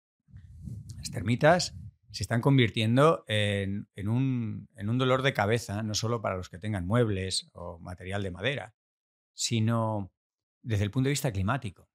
Resulta que la descomposición de la, materia orgánica la llevan a cabo, como muchos sabréis, eh, las bacterias y los hongos descomponedores. Bien, mm. en el ciclo natural eh, necesitamos que haya esa función que vaya aportando al suelo la materia que estaba antes formando parte de seres vivos. Ese ciclo, esa parte del ciclo la entendemos todos. La velocidad de ese ciclo si ese ciclo va muy deprisa, degradando la materia orgánica en el suelo, lo que ocurre, por el simple metabolismo, cualquier organismo tiene metabolismo, seas planta o no seas planta, ¿no? seas fotosintético o no seas fotosintético. El metabolismo es respirar, es emitir CO2 para estar vivo, para hacer cualquier función, desde una bacteria hasta un elefante y por supuesto un humano, por hacer cualquier cosa, por estar simplemente vivo, eh, exhala CO2. Eso es respiración. Eso es CO2 que pones en la atmósfera. Muy bien. Alguien tiene que secuestrar ese CO2 de la atmósfera y son los organismos fotosintéticos, algas, bosques, plantas, etc. Bien. Eso está balanceado. Si eh, cuando esos organismos fotosintéticos mueren, se descomponen muy rápido, y sobre todo en el caso de los árboles, que son un gran almacén, ¿no? Porque tenemos organismos de vida corta como las algas o como organismos unicelulares fotosintéticos que, fijan CO2, lo pasan, ta, ta, ta, pero los árboles lo almacenan. Lo almacenan en su tronco, en sus raíces, eh, tal. Si esa madera, en lugar de quedarse como madera mucho tiempo, que ahora mismo que tenemos un pequeño problema con el CO2 en la atmósfera, se descompone rápidamente y vuelve a la atmósfera rápidamente, eh, eh, no estamos amortiguando el problema, sino lo estamos acentuando los muebles de madera, las casas de madera, las construcciones de madera, tenemos que pensarlas y desearlas que duren mucho. No hay que renovar la madera, la madera debe quedarse en forma de madera mucho tiempo por la actual crisis eh, climática, porque es un almacén y debe quedarse ahí. ¿no? las termitas ahora están jugando un papel eh, preocupante, porque resulta que el cambio climático, sobre todo el calentamiento y la sequía que se da en muchos sitios, está favoreciendo a las termitas las bacterias descomponedoras, los hongos descomponedores, eh, más o menos eh, mantienen sus, ritmos habituales y con el cambio climático, el calentamiento, pues por un lado el calorcillo les viene bien, pero la falta de agua les viene mal y digamos que no hay grandes cambios en su actividad. Sin embargo, las termitas toleran muy bien la sequía y se ven muy favorecidas por la temperatura. Y ahí tenemos a un organismo ¿eh? que se está viendo impulsado por el cambio climático y que está generando cambio climático porque las termitas, al activarse eh, y al entrar en muchos sitios en España, pero en otros lugares vienen algunas especies de zonas tropicales, pero las que teníamos aquí con ese calorcito, pues em, se activan más. ¿Y qué están haciendo? Ahora se están convirtiendo en elementos de descomposición de madera mucho más importantes de lo que eran antes. Y es uno de esos círculos eh, un poco viciosos, tremendos, que no nos gustaría que tengan lugar porque no tienen control, no tienen mecanismo de control. Más calor, más actividad de las termitas, más descomposición de la madera, más liberación del CO2 a la atmósfera, más calor, más... y ya entramos en un círculo de esos eh, preocupantes. Y por desgracia la naturaleza está llena de, esos eh, desequilibrios. O sea, el desequilibrar un equilibrio no, necesita muchas cosas. Una de las discusiones que he tenido con algunos negacionistas del, clima es que dicen 400 partes por millón. Partes por millón, que es el CO2 que hay en la atmósfera. Es muy poquito. Claro, muy poquito CO2, ¿no? Es verdad. En un, en un millón tenemos 400. Mm, claro, pero eh, si tú vas a la idea de equilibrios y vemos la famosa balanza, tú puedes tener 100 toneladas a un lado, 100 toneladas al otro, y un simple gramo en un sitio te desequilibra la balanza, y ahí lo ves. Y con los procesos naturales, con el balance radiativo debido a los gases de efecto invernadero o con el tema de las termitas, a veces no hace falta mucho para una cosa que ha llevado millones de años equilibrar, porque lo que estamos viendo ahora es la foto finish de un proceso evolutivo de millones de años. Estamos viendo especies, procesos, cosas que ha llevado mucho tiempo de ir afinando. Habría momentos mm. en que nos faltaba una especie y esto se regulaba, luego vino otra, luego el proceso se acomodó o empezó a ser sensible a tal otro factor. Y ahora vemos, después de millones de años, un montón de resultados. Mm. Y llega el ser humano, a veces voluntaria y a veces involuntariamente, sin saber lo que está ocurriendo por su causa, y desequilibra estas cosas y eh, procesos muy sensibles empiezan a tener eh, pues, consecuencias para la disponibilidad de agua, para, eh, para favorecer fuego, para mm, aumentar los gases de efecto invernadero, que son cosas muy globales, pero que pueden tener, digamos, un anclaje en cuestiones muy, muy mm. locales, muy, muy, muy cotidianas, muy próximas de historia natural. Muy interesante. Gracias. Em, y entonces, volviendo al tema de España, em, ¿qué aspecto puede tener el territorio español o mm. la biofísica del mm. territorio español dentro de, bueno, hoy, claro. Eh, pero también dentro de 30 o 50 años? Esa vulnerabilidad esa fragilidad de la que Mm. hablabas antes, más allá del agua, de la sequía, de los incendios, o empezando por ahí, pero yendo también hacia Mm. otras dimensiones Claro, que bueno, pueden dar de estos sí. se han hecho mucho, eh, muchos ejercicios, tanto científicos como cinematográficos Mm. o, o ensayos ¿no? de, de ficción, más o menos realista. Y hay, hay un cierto margen de, de incertidumbre, porque estamos hablando de muchos procesos que no son lineales, no son graduales, por lo tanto son difíciles de reconstruir, de, de anticipar y de decir con precisión cuánto Mm. va a llover, cuánto suelo queda aquí o allá. Pues son, hay muchos procesos que no son lineales. Para la gente que tiene el conocimiento de lo que es un proceso lineal, eh, bien, pero pensemos que, que de pronto cruzas un determinado valor y allí hay un colapso de una función, ¿no? Y eso lo podemos ver con los, con los suelos. España está, está perdiendo suelos fértiles. No es solo en España, pero en muchos lugares, de, sobre todo la mitad sur de la península, eh, y también en las Islas Canarias y en Baleares, se está perdiendo suelo fértil. Esto, esto es un proceso de muy lenta recuperación o que a escala humana no es, no es fácilmente reversible. Con lo cual, si, si baja de determinada cantidad de suelo, eh, entras en, un- en- una aceleración de la, de la desertificación, de la degradación, a, a la vegetación, el ecosistema no tiene dónde arrancar. Y si el clima es adverso y el ser humano contamina, pues si ha perdido suelo, entramos en una situación, por eso la restauración ecológica. La restauración ecológica es ayudar a cruzar otra vez hacia el buen lado esa línea roja que han cruzado algunos ecosistemas por degradarse eh, más allá de lo que en una escala humana eh, pueden revertir. ¿no? Y, y- esto es un ejemplo de la dificultad para decir cómo será España dentro de 30 o 40 años, porque hay bastantes riesgos de cruzar umbrales y, y- y- y simular, reconstruir cómo van a ser eh, las situaciones físicas o sociales o ambientales de una España que haya cruzado o que se haya visto en su entorno que se cruzan eh, estos, estos umbrales. A España le afecta el anticiclón de las Azores mucho, determina mucho de nuestra climatología. Se están viendo unas, unas persistencias de este anticiclón que de continuar así, más la, eh, por ejemplo, el, colapso de la circulación termoalina, esta circulación que viene por el Atlántico y, circula por el- hacia el norte y demás, ¿no? Pues si esa cinta se colapsa, si el anticiclón de las Azores se queda de forma permanente durante mucho tiempo al año, ya no es que sea un poquito más cálida y seca la península, es que podemos dar un salto muy abrupto a, a un sistema extremadamente caluroso y seco. Que, que- O sea, un, a- a Claro, un proceso sí. acelerado de, de desertificación generalizado. en la Claro, fíjate lo que pasó en el, en el Sáhara.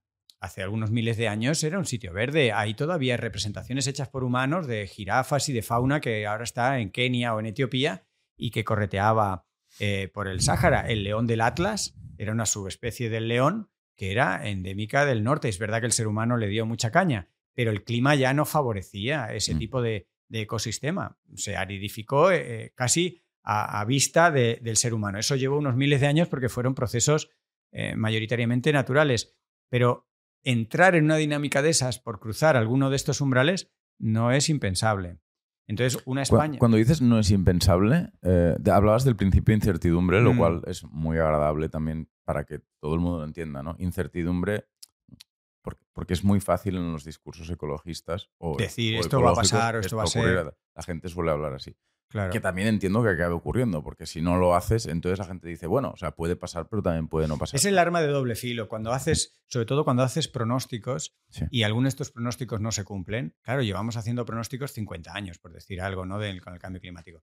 La verdad es que en general nos hemos quedado más bien cortos los científicos. Pero en ocasiones tú dices, eh, para tal año va a pasar tal cosa y no pasa, y de repente hay un descrédito y una desconfianza total, ¿no? Eh, por ejemplo, lo tenemos muy, muy cercano este, este septiembre. Mm. La gota fría, que es un evento natural en las costas mediterráneas, este año, bueno, también llamadas danas para tal. Bien, este año se internó en la península ibérica de una manera extraordinaria. No es nada normal que en Madrid o en Castilla eh, haya gota fría, nada normal. Pero como normalizamos las cosas y, y el telediario lo aguanta todo, pues tú vas viendo allí llover y dices, pues llueve. Bien, se lió una en Madrid tremenda porque un domingo saltaron los teléfonos con un sistema de alerta nuevo que se está ensayando y que, ciudadanía, atención, tenemos que empezar a aprender eso.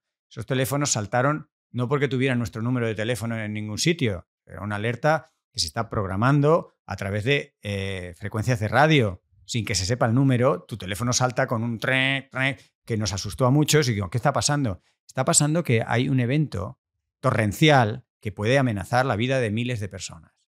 Como ese evento se estimó que iba a ocurrir en la propia ciudad de Madrid, la cosa era gorda. Bueno, fallaron por 10 kilómetros, pero la cantidad de agua se acertó muy bien.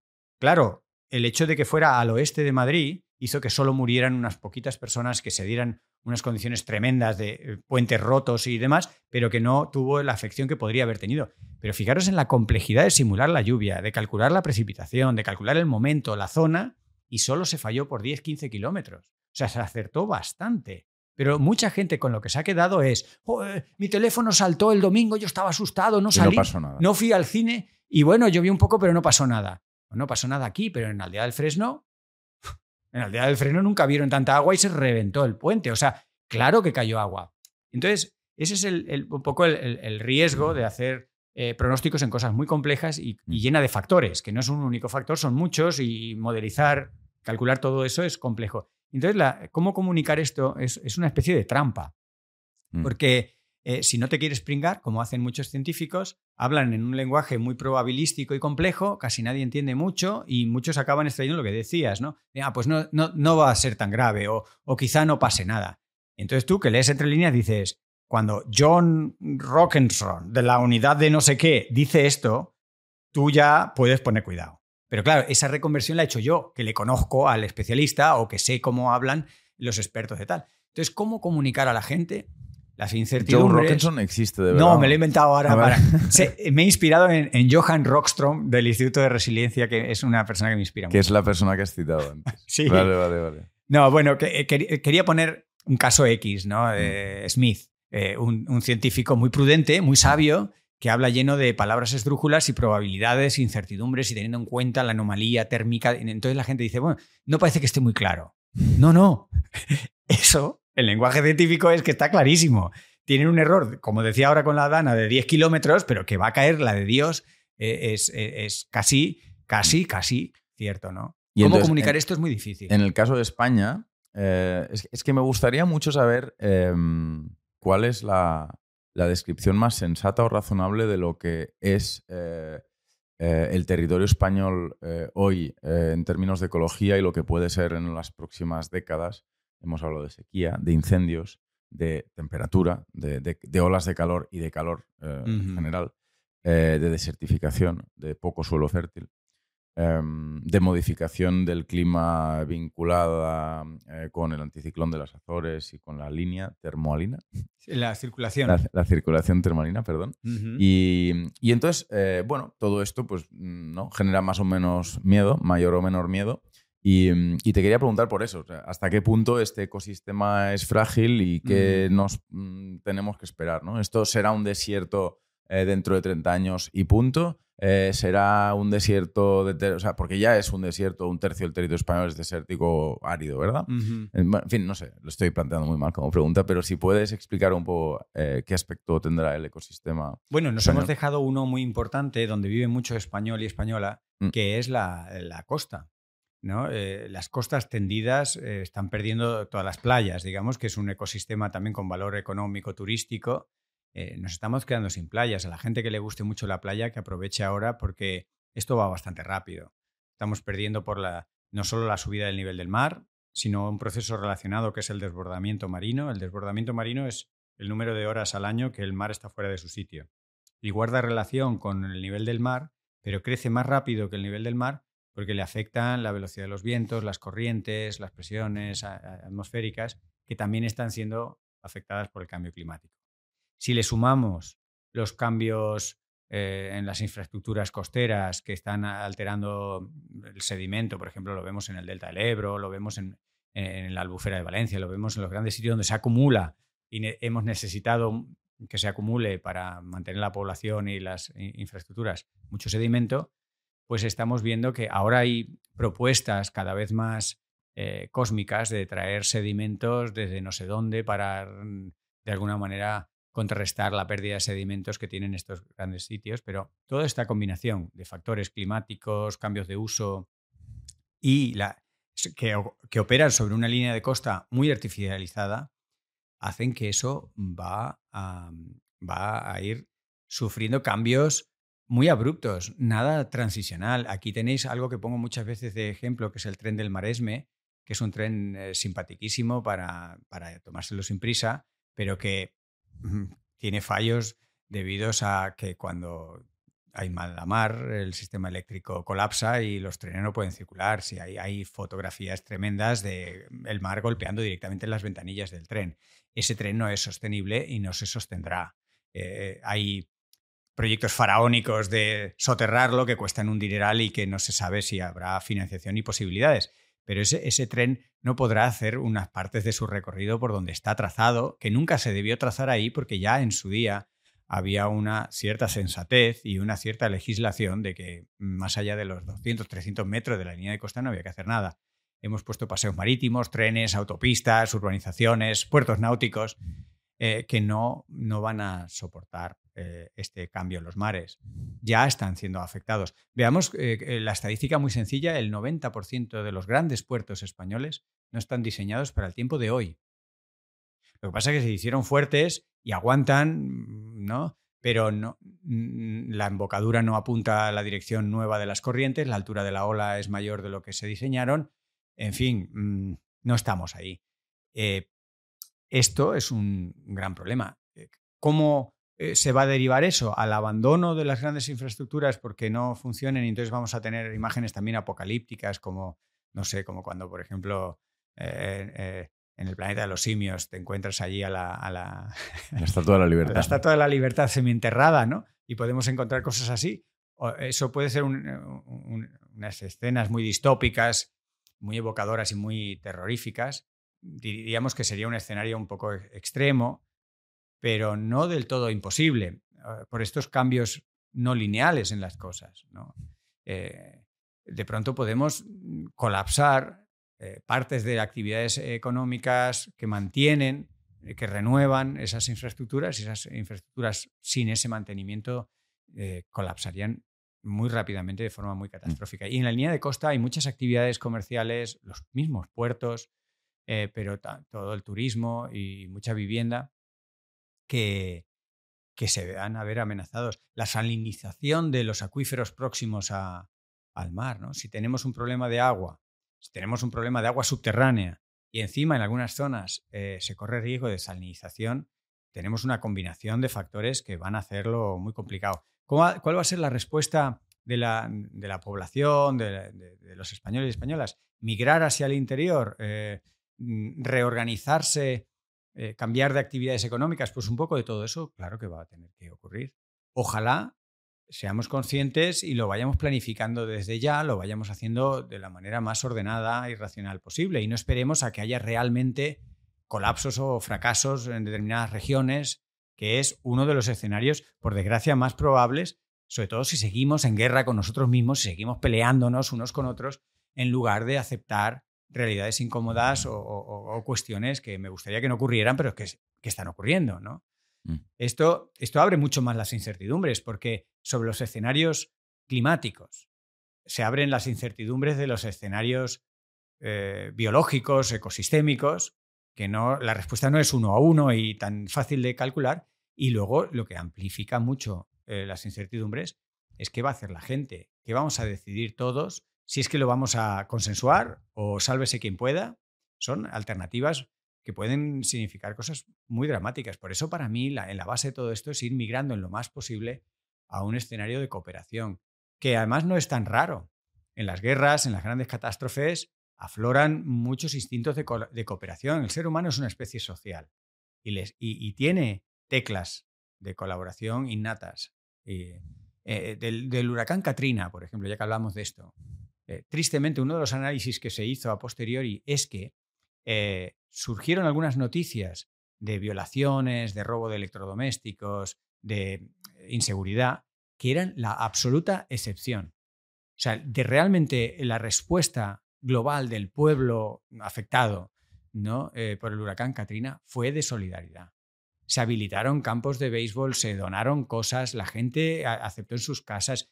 Colectivamente se hizo un esfuerzo solidario tremendo, porque ya sabemos que Estados Unidos no es un país que se precie mucho de, ayudas sociales. Así que allí o te ayuda el vecino o no te ayuda nadie. ¿no? Y allí los vecinos ayudaron mucho. Fue lo dominante, pero digamos que la nota amarga que quedó pues, pues fue ese nacionalismo, un poco esa, eh, ese amarillismo de, de la prensa que, destacó algo que no era proporcional mm. a, la importancia real que tuvo. A mí me quedo con lo importante que fue un gran apoyo y, en las guerras, en las situaciones, en las hambrunas, en las grandes catástrofes, afloran. Eh, es mm. verdad que coexisten eh, el, recelo de los poderosos y los ricos, ¿no? Eh, hay por ahí un ensayo que habla de la supervivencia de los más ricos, ¿no? Ahora ya no es la supervivencia del más apto, sino la supervivencia del más rico. Es un, son ensayos y análisis bastante, en fin, tristes, duros y con cierta veracidad. Yo me los tengo que tomar después de haber desayunado bien, porque si no se me cae el alma al suelo, ¿no? Podrían ir por ahí un poco los tiros, pero yo quiero alimentar más esa otra alternativa, también bastante posible, en la que si empujamos todos desde ya, planificamos un poco las cosas y nos vamos preparando para colaborar, arrimar el hombro y cosas que, nos hacen en el fondo sentirnos bien, porque está también muy demostrado y muy hablado y muy visto mm. que el ser humano ayudando y trabajando por el bien común se siente bien. Eso es otra de las huidas que el ser humano, la civilización ha ido haciendo, especialmente en el último siglo, eh, a raíz de la, revolución industrial que nos deshumanizamos mucho y perdimos algunos de los factores intrínsecamente humanos que es la empatía, la sociabilidad, ¿no? una compasión bien entendida, no una compasión eh, paternalista de superioridad. A mí no me ha afectado, mm, bueno, te voy a dar un euro, pero te mm. robo 100 en, mano de obra. No, eso, de eso no estoy hablando. Esa es la forma de esclavitud enmascarada que antes quería yo aludir, ¿no? Es mm. decir, sí, vamos eh, para espiar nuestro sentimiento de culpa, eh, el, norte global ha dado en donaciones y ayudas al tercer mundo uno dividido entre 30 el dinero que le ha sacado. ¿No? Uno dividido entre 30 es la limosna que el norte global le ha dado al sur global, sobre todo para espiar su sentimiento de culpa. Mm. Esto es una forma de esclavitud. Quitarle 29 y darle una, tú que tienes la sartén por el mango en lo logístico, en lo económico, en lo financiero, en lo, en lo tecnológico, tienes la Darle 30 y darle una. Eh, es una pasada. Em, me he enrollado mucho y me he ido del tema. Tú querías que lo, que lo aterrizáramos a España y a dónde íbamos a estar. Em, no, te iba a preguntar, me, estaba, me hacía pensar también tu respuesta. Em, ¿Qué se puede hacer en términos de, restauración? bueno, lo planteo de otra manera. Tú haces un paralelo, estableces un paralelo muy interesante entre pensiones e inversión en naturaleza.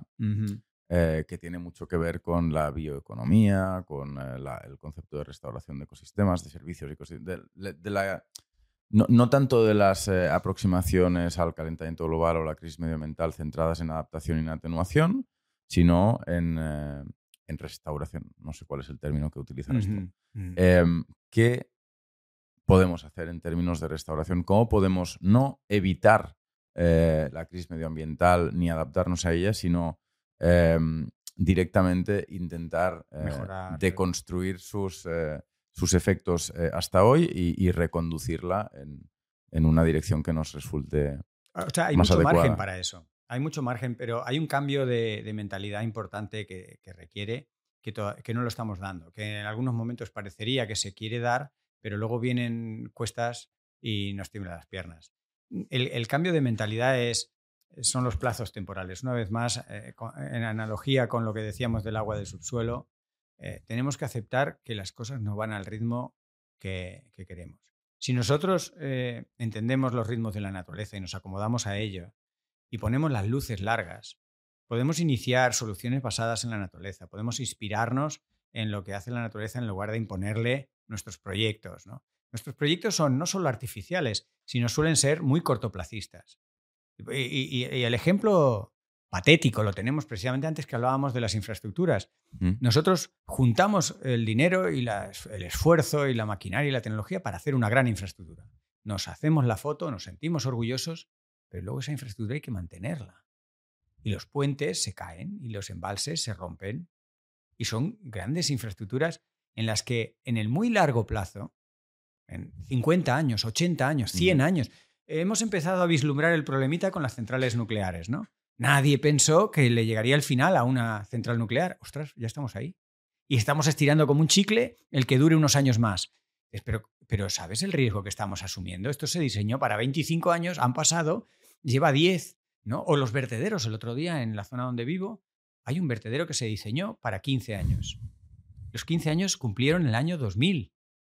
Es decir, hace 23 años que expiró la vida de ese vertedero, un vertedero gigante cerca de Madrid, en un sitio con, en fin, con mucha gente y con mucha tecnología. Y no lo queremos ver porque no tenemos esa, esa visión implementada de largo plazo. Mm. No obstante, hay margen para el optimismo. Hay un libro muy divertido que es eh, Ser un buen antecesor, el buen antecesor. Mm. El, buen antecesor lo que, lo que hace es que pienses en qué vas a dejar. Si tú te esfuerzas en ser un buen antecesor, tendrás un buen presente. La visión del buen antecesor es la que permite hacer una catedral. Una catedral no la vas a ver terminada, pero como un buen antecesor tú vas poniendo piedras. Tres siglos después resulta que hay una catedral. Entonces, un plan de pensiones es una catedral en pequeñito a escala de un individuo. Tú empiezas a poner ahora que tengo 100 euros por 100 euros. Después de 35 años, pues tengo un sueldillo. ¿no? Y hay cosas que, que las hemos entendido, las hemos encajado y las, y las, y las aceptamos. Mi, mi, ilusión es que hagamos eso en muchas más cosas y en cosas de, de calado. ¿no? Que digamos, bueno, vamos a, a poner Barcelona patas arriba, la vamos a humanizar y tal. Claro, mm, si lo hacemos de verdad, los resultados no los va a ver el, que, el alcalde o alcaldesa, no los vamos a ver muchos de nosotros, porque es un proceso. Iniciamos el proceso y hay que irlo alimentando y manteniendo. las grandes transformaciones y las grandes anticipaciones y el pensamiento, digamos, proactivo eh, eh, requiere esas luces largas y esa confianza en, poner semillas que los frutos los recolectarán otros pues eso es un cambio de chip total. ¿no? Y, hay mucho margen. O sea, la restauración ecológica en lo que se apoya es en ayudar a la naturaleza, no en imponerle a la naturaleza. Quiero que este río vaya por aquí. No, no, bueno, Scolting, si te va bien, eh, que vaya por aquí, pero es que, mm, en fin, esto apunta por allá. Te va a costar mucho esfuerzo, va a ser muy artificial y va a tener que, que, oponerte al cauce o a la tendencia natural. Es un mm. ejemplo, ¿no? Mm, hay muchas situaciones en la, naturaleza en las que te muestra lo que yo llamo el, músculo de la naturaleza. Es una forma gráfica. Para mí el músculo de la naturaleza se puso en marcha, por ejemplo, en los atolones del Pacífico. Los atolones del Pacífico, después de la Segunda Guerra Mundial, sufrieron 2.000 ensayos atómicos. Mm. Fueron un experimento de muerte, de destrucción. Y sin embargo ahora en lo que se han convertido es un experimento de vida, porque allí viven tiburones, especies de vida larga. Hay una biodiversidad tremenda, se ha regenerado una biodiversidad tremenda. La especie que no cabe es la humana, porque los niveles de radioactividad son muy altos. Incluso en islas lejanas de los sitios, todavía los niveles de radioactividad están causando cánceres importantes. Mm. está prohibido nuestro acceso, pero la vida se ha abierto paso. Para mí, el que se haya convertido un experimento de destrucción y muerte en un experimento de vida, entender cómo un animal de ciclo de vida largo, cómo organismos eh, longevos puedan estar viviendo con esos niveles de radiación, como también estamos viendo en Chernóbil. ¿Cómo, lo hacen? no lo sabemos bien. También tienen cánceres. Como Claro, y, muchos tiburones morirán de cáncer, eh, igual que muchos ciervos en el área de Chernobyl. Mm. Eh, pero hay unos cuantos que mm, se las componen. Y hay unos ecosistemas, el arrecife de coral o los bosques eh, de Centro Europa, que van encontrándole la, vuelta. Es una ilustración, yo creo que muy potente de ese músculo de la naturaleza. Nadie pensó que. Eh, o sea, tú, tú, ves las imágenes durante décadas, las primeras décadas después de una bomba atómica en un arrecife de coral, y es desolador. O sea, no hay nada, no queda nada. Mm. Queda un agua translúcida, no hay nada. La radiactividad es tan alta que no quedan ni microorganismos.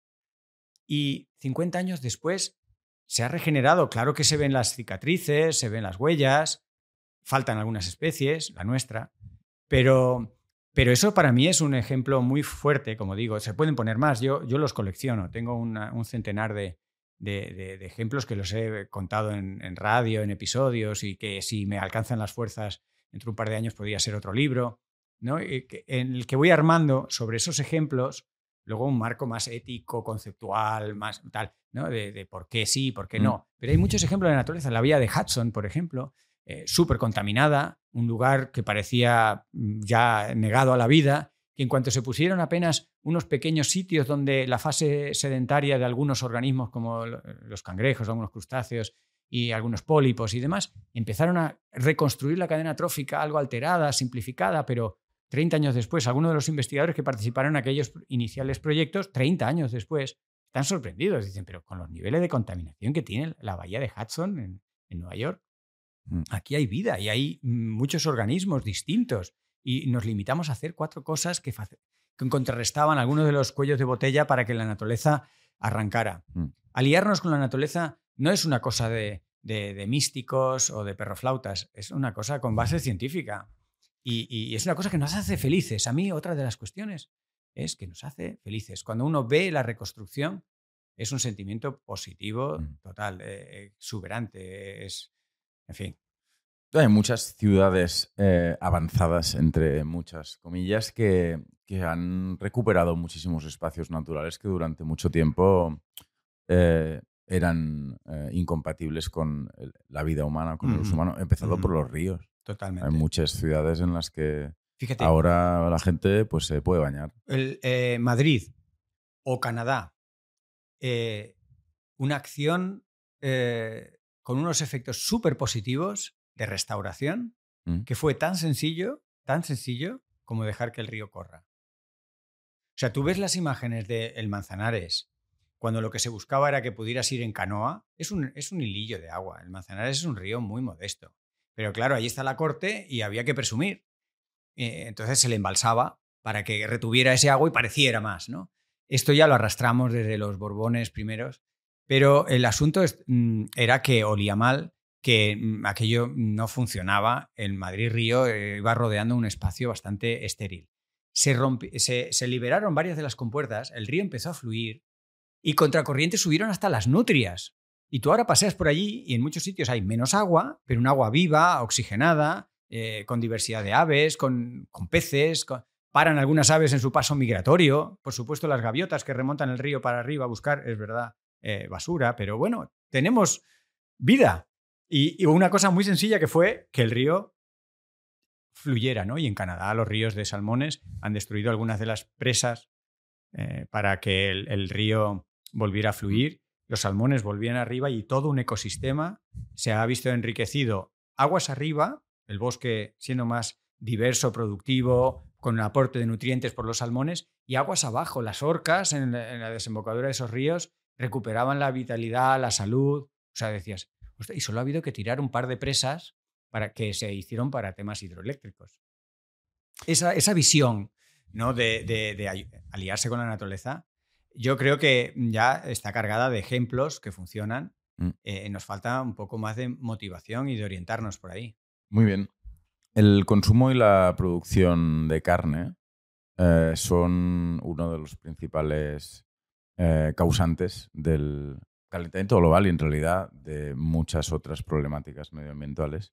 Tú también, fiel a ti mismo, has sido muy polémico con el tema de la carne y dices a menudo que eh, la carne mata y que cuanta más carne comemos, más morimos. En particular, te refieres a la carne roja. Em, al mismo tiempo, evidentemente, la industria de la carne, la industria pesquera, ovoláctica, ovoláctea, se dice, ¿verdad? Eh, son el medio de supervivencia de mucha gente y muchos territorios. Mm, ¿En qué situación crees que se encuentra em, el mundo de la carne y más allá de los productos de origen animal, también la alimentación?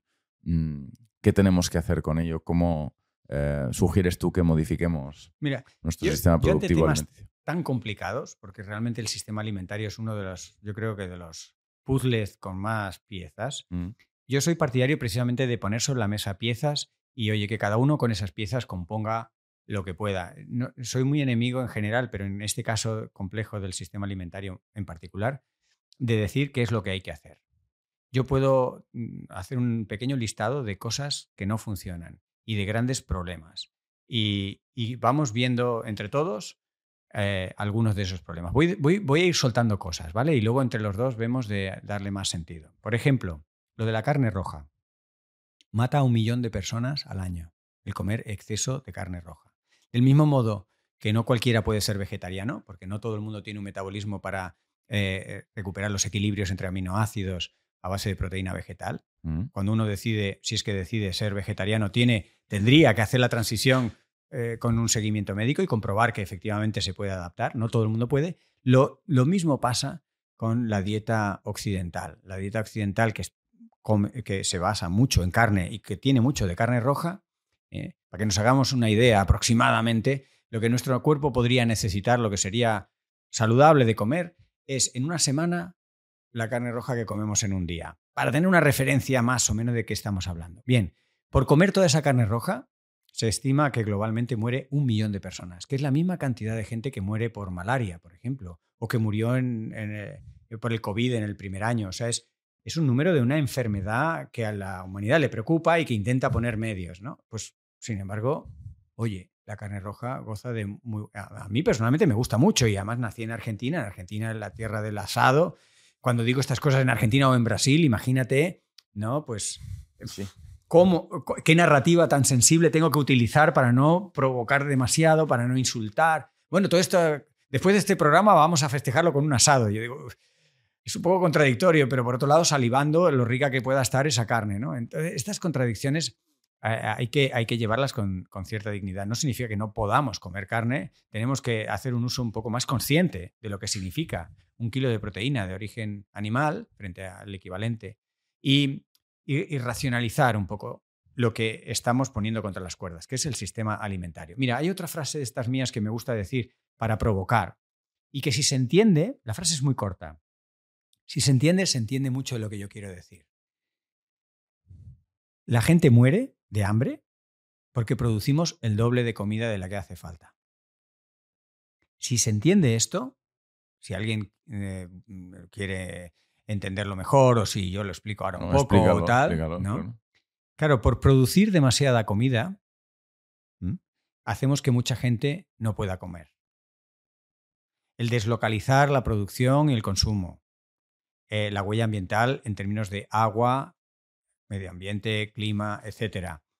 Los precios locales de algunos productos de primera necesidad que se hacen inaccesibles para la gente está matando a muchos millones de personas de hambre. Entonces, cuando vienen algunos ministros en nuestro entorno más próximo, que dicen que como muere mucha gente hay que producir más comida, en esto se inspiró la política agraria comunitaria. La política agraria comunitaria, como el Tratado de Energía para la Energía, el Tratado de la Carta de Energía para la Energía, surgieron después de la Segunda Guerra Mundial en un entorno eh, muy traumático para los europeos y europeas, en los cuales había que dar seguridad alimentaria. Bien, ya no estamos ahí. Los europeos no, por mucho que ahora con los rifirrafes de la ley de renaturalización se argumentaba de forma eh, muy traída de los pelos que se podía poner en, compromiso la seguridad alimentaria con estos, estos proyectos, estas propuestas, esta ley de renaturalización, para nada, para nada. Eh, los europeos no ven eh, en el medio plazo ningún riesgo de, que vayan a, poder comer. Eh, el asunto es haber convertido eh, la producción de comida en un negocio. Y cuando se, mantiene 50, 70 años después eh, la producción, producción, producción en el sistema agropecuario y ganadero, etcétera, es porque primero es el negocio y después dar de comer a la gente. Esto, tanto en lo local como en lo global, es lo que está causando no solo la emisión de una gran cantidad de gases de efecto invernadero, el quedarnos sin agua, sino tirar comida.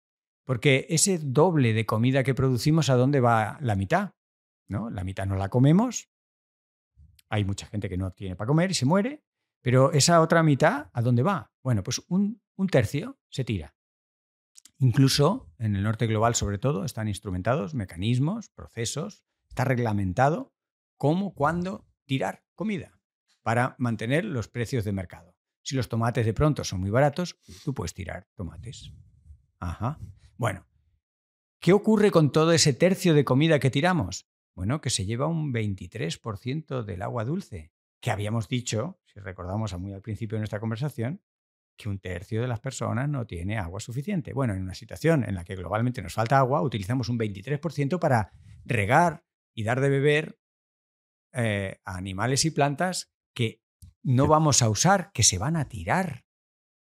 Ocupamos un 13% de la superficie de la Tierra para sacar adelante eh, plantas que no vamos a utilizar su, producto. Y ese 13%, que puede así sin contextos no decir mucho, es la misma cantidad que todos los espacios protegidos, todos los parques nacionales, reservas naturales. Pues la misma superficie global utilizamos para cultivar plantas cuyos frutos vamos a tirar.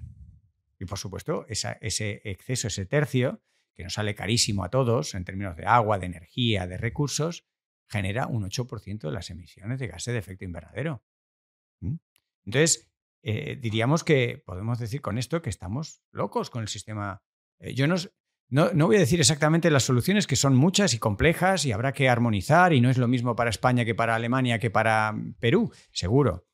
Y el diablo está en los detalles. Soy muy conocedor y, respeto mucho a los, digamos, a los técnicos, a los responsables de las administraciones, incluso a los, a los CEOs y a las empresas que tienen poder financiero, capacidad de hacer cosas. Eh, por la complejidad de implementar estas cosas. Pero si no vemos el marco, no, tendremos la dirección. La dirección es a producir la mitad de la comida. Fíjate, se queda un 20% sin explicar. Digo que producimos el doble, ¿no? Un 30% de esa mitad excedente lo tiramos. El 20% va a que el norte global tenga sobrepeso y enfermedades asociadas como la diabetes.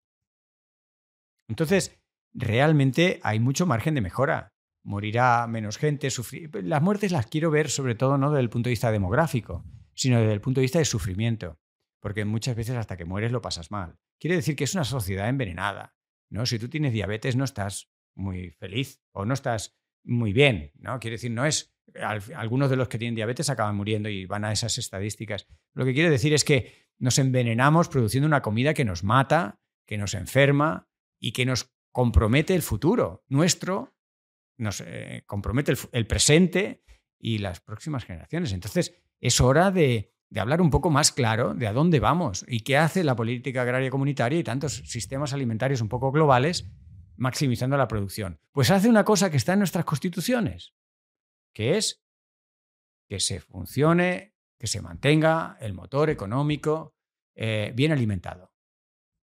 Con una cuestión muy tramposa, que es el trabajo, es que hay mucha gente que vive de esto. Lo has mencionado antes y no lo hemos desarrollado mucho. ¿no? Hay mucha mm. gente que vive de esto, sí, sí, hay mucha gente que vive de esto y vive esclavizada en un sistema productivista que no termina de ser satisfactorio ni para ellos ni para otros. ¿sí? Bueno, malvive, medio sobrevive. ¿Y qué tal si esta gente, eh, o sea, el empleo verde, el empleo cualificado, las nuevas alternativas de poner en marcha otras cosas, claro que dan empleo. A lo mejor dan menos empleo, pero de más calidad.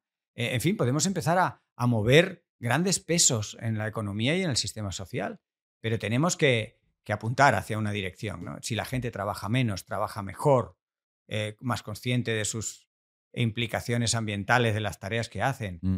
eh, pues si vamos reduciendo la producción, no solo el consumo, porque al final todo cae sobre el consumidor y que tenemos que ser superhombres y supermujeres capaces de hacerlo todo, incluso de modificar nosotros a pecho desnudo, el sistema socioeconómico.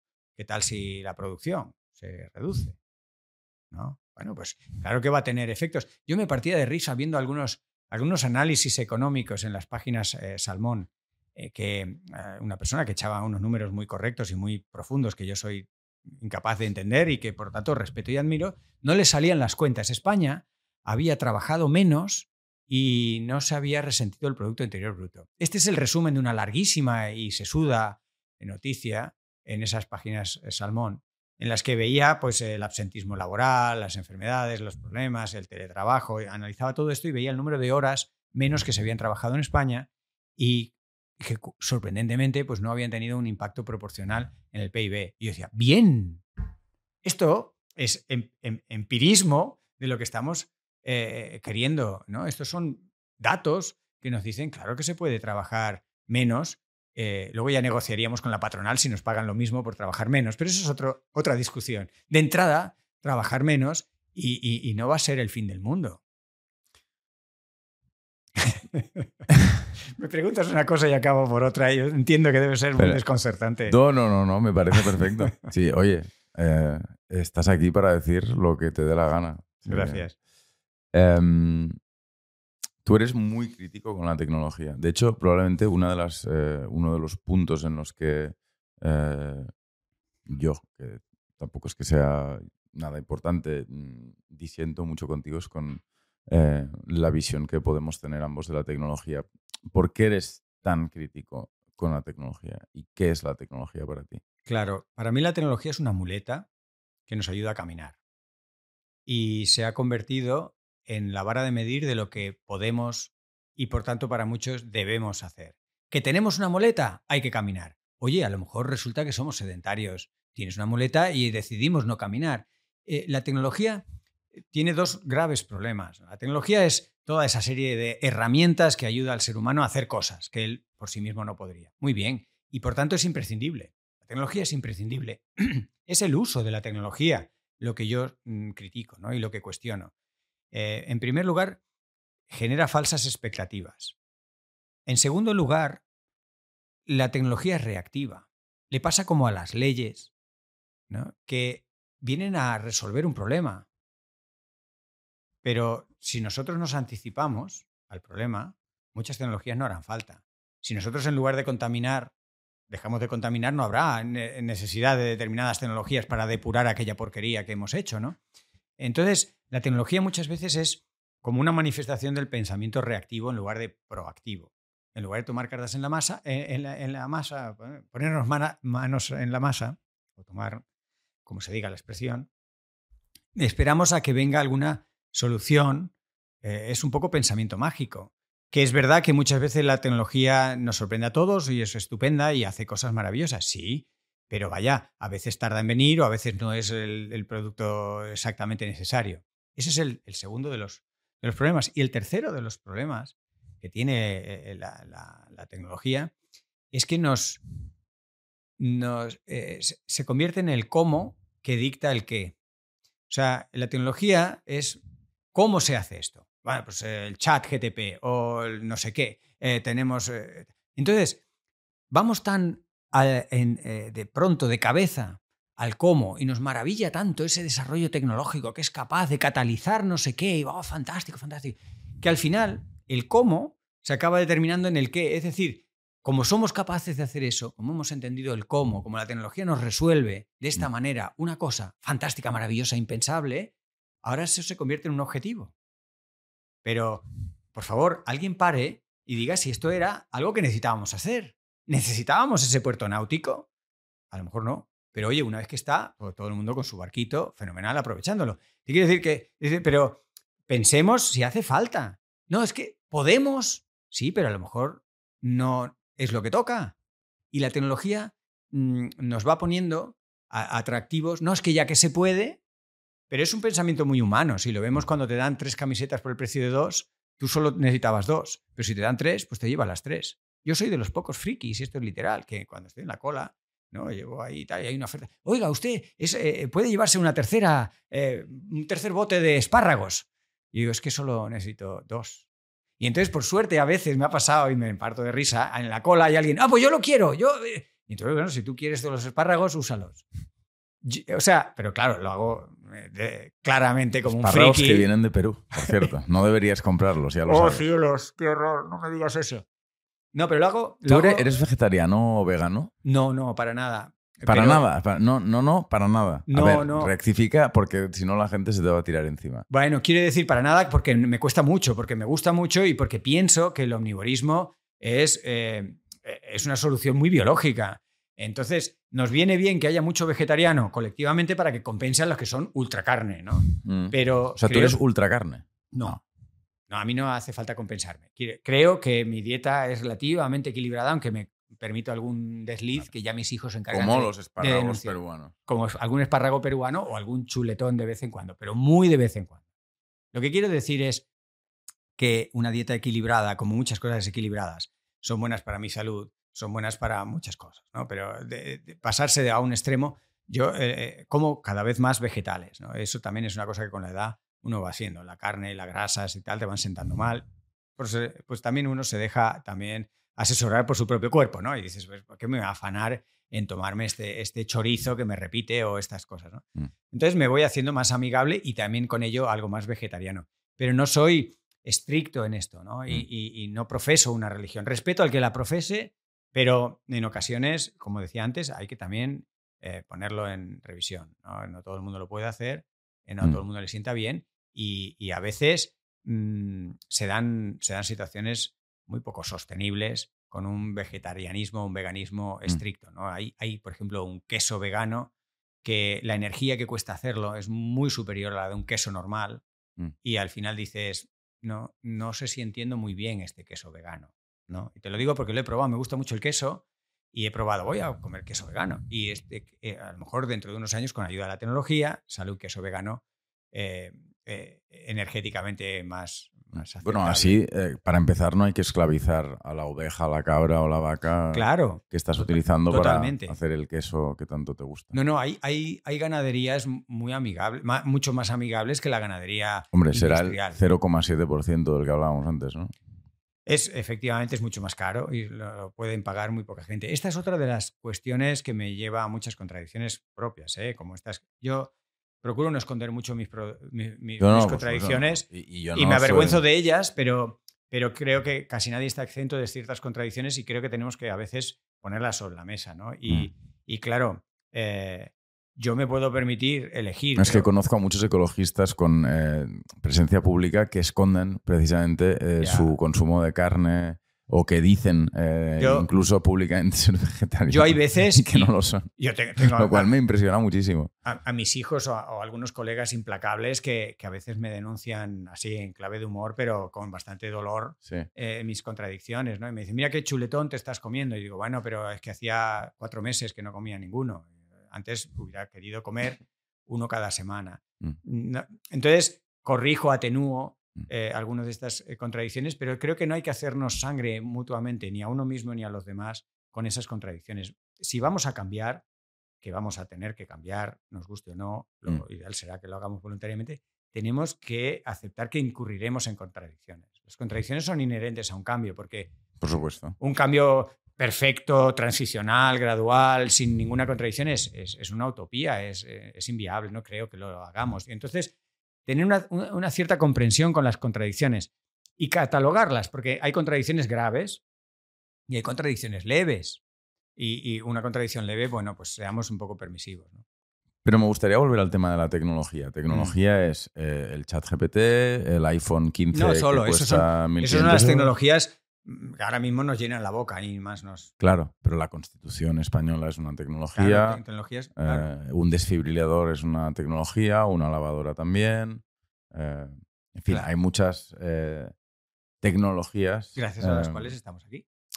Sí, y que parecen dibujar una historia de progreso. Ujú. Te quería preguntar por, por el tema del progreso. Em, tienes, has dicho ya varias veces, eh, de hecho lo acabas de volver a decir, eh, esta frase, realmente hace falta. Que porque sea posible no, no Claro. tiene por qué ser deseable. Has hablado de Marte, de la colonización de Marte. Y el futuro lejano siempre parece eh, profundamente innecesario Mm. eh, en el presente. Mira, aquí, aquí me estás pulsando una de mis contradicciones más íntimas, porque como científico Mm, eh, y como gran niño, con 58 años que todavía soy, me gusta jugar. 58 años. Ahora que mis hijos ya son mayores, eh, ya no tengo con quién jugar. ¿no? Y he acumulado muchos juguetes, cometas, patines, bicicletas.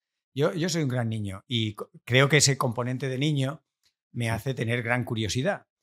Entonces, claro, esa exploración del. Y lo que me pasa a mí le pasa a muchos. Pero bueno, lo voy a poner, voy a seguir con la primera persona. Eh, el explorar el, el- el espacio, el explorar, el descubrir, la tecnología. Antes que hablaba de que el cómo y tal, toda esta crítica que he hecho de la tecnología, en el fondo a mí me sulibellan los devices. Esto es una frasecita que me mm, toman mucho el pelo los que me conocen, ¿no? O sea, me, me fascinan los cacharrines que pueden medir cosas, que pueden hacer cosas. No, me gusta, me gusta, me divierte la tecnología. Quizá porque estoy al borde de a veces de ser un adicto, eh, la conozco, ¿no? Es quizá una persona adicta a una droga dura te puede decir, ojo, esto tiene este problema, esta consecuencia, eh, tal. Pues mm, entonces ahí hay un tema íntimo. Como científico, claro que soy muy, eh, no solo propenso en lo personal, sino muy defensor de la exploración el descubrimiento, el desarrollo tecnológico, eh, el ver más allá, porque eso nos ha dado grandes posibilidades y además nos, ilusiona, nos llena de objetivos, es muy pleno, muchos, muchos museos, aunque no están todos en, en el mejor de los momentos, pero sí que siguen siendo visitadas porque a la gente le fascina entender una cosa, ver mm, historias. Esto complementa una, una, parte de la humanidad importante de nuestra... Eh, pero lo mismo que digo eso, mm. también eh, veo los efectos, antes he mencionado, un poco perniciosos de la, de la tecnología, ¿no? de, de, de hacernos relajar mucho, de confiar demasiado en que la tecnología lo resolverá, no ser conscientes de que la tecnología muchas veces es reactiva ante un problema en lugar de, em, de, favorecer que evitemos que el problema ocurra. Lo vemos con la propia medicina, otro tema que le doy mucho en el libro. Mm. Eh, la, medicina hace grandísimos progresos, eh, pero muchos de los progresos en medicina, como en la carrera espacial, como en tantas cosas, eh, son en realidad el resultado de haber hecho otra cosa. Tú te pones a investigar no sé qué y resulta la PCR, la amplificación esta, ¿no? que permite molecularmente amplificar el, el, ADN y que ahora es una herramienta tremenda, no se, no se pensó para esto y luego se ha ido usando. Hay un montón de cuestiones que el desarrollo, la curiosidad, eh, las posibilidades nuevas que se abrían, luego resultaron ser fantásticas. En este sentido, es verdad que la, la tecnología tiene que tener ese margen. Pero pensar que va a ocurrir eso todo el rato nos hace relajarnos de una, de una actitud más programática, sobre todo eh, presenciando las crisis a las que nos mm. aventuramos y en las que ya nos hemos metido, eh, esa, esa, esa actitud que creo que tenemos que tener de contar con la tecnología actual. También hay muchos desarrolladores de tecnología que me dicen o que confiesan que mucha de la tecnología que ya tenemos no la usamos, porque el uso de la tecnología es, es toda una, una combinatoria compleja desde marketing hasta gustos de la sociedad y tú puedes tener la solución para un problema que si la gente no le mola, al final esa solución no funciona. Entonces, no estamos aprovechando una buena parte de la tecnología que ya tenemos. Estamos desarrollando una tecnología eh, como el hidrógeno verde que ni la dominamos del todo y que nos abre los ojos y que nos hace pensar y soñar de que tendremos tal. Hay gente que piensa que el hidrógeno verde es una forma de energía. Dices, no, es una forma de almacenamiento, y transporte. Sí, pero, estas confusiones tecnológicas. Pero esto serían eh, esto sería una cosa.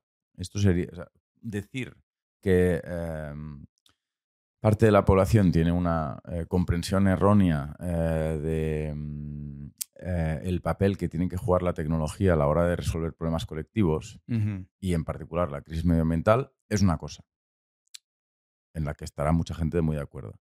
Pero una cosa diferente es em, plantear eh, que hay que poner en pausa el progreso tecnológico, incluso eh, en aquellas tecnologías que a uno le parecen eh, menos interesantes. Porque mm. supongo que el método Montessori te parecerá muy interesante y el triángulo de Pickler, yo ahora tengo una niña pequeña y otra en camino.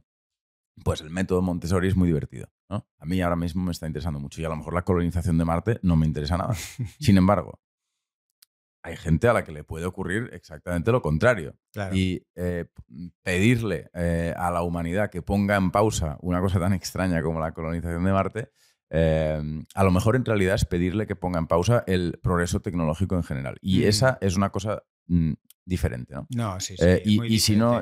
Entonces, no sé, en fin, no, sé si quieres comentar. no, yo, yo lo que quería matizar, sobre todo, que no es tanto poner en pausa, es verdad que se puede correr el riesgo de interpretar o yo llegar a decir sin pensarlo, eh, poner en pausa el desarrollo tecnológico. No, yo lo que creo que hay que es darle un, tiempo y una pensada en el para qué y en el qué. ¿no? Sobre todo cuando hay responsabilidades detrás de un desarrollo tecnológico, cuando mm. hay un uso de recursos que están en compromiso. Si usamos mucho agua, habrá que pensarse mucho si un parque recreativo con la última tecnología es lo que tenemos que ir desarrollando. Fíjate, una enfermedad infecciosa que ha afectado mucho a algunos puntos de, Cataluña, me acabo de acordar, una meningitis transmitida eh, por... bueno, pues ha sido por hacer parques acuáticos grandes. Y los niños al final acababan transmitiendo una enfermedad infecciosa que bueno, provocaba unas diarreas bastante fuertes que acababan remitiendo, pero con un riesgo grave de sanitario. Y era por un desarrollo tecnológico de algo lúdico, precisamente con el agua, con la que tenemos que tener cuidado. En lugar de hacer unos parques pequeñitos o no hacerlos y jugar Mm. con otras cosas, se fueron haciendo parques y pasado un determinado tamaño, hay un artículo que salió hace poco en el país que lo, lo estaba documentando los casos. Mm. ¿no? Lo mismo que ha ocurrido con las piscinas también, que el uso intensivo de las piscinas por el cambio climático y demás ha favorecido determinadas enfermedades infecciosas. Entonces quiere decir, llega un momento que dices, a ver, paremos un poco. El agua es limitante. Tenemos unas capacidades de reciclar. Es verdad que las piscinas ahora ya no gastan tanto agua porque se reutiliza mucho el agua. El desarrollo tecnológico que permite utilizar piscinas. Vale, los niños se lo pasan pipa jugando con el agua. Va, hagamos un parque grandísimo. Entonces, eh, eh, ojo, no tenemos tanto agua y algunas de estas cosas nos están generando problemas de salud. Que alguien frene un poco esto. Y se han cerrado algunos de estos parques grandes que excedían determinado tamaño. Estas fuentes que salen chorros de agua del suelo y demás. Mm.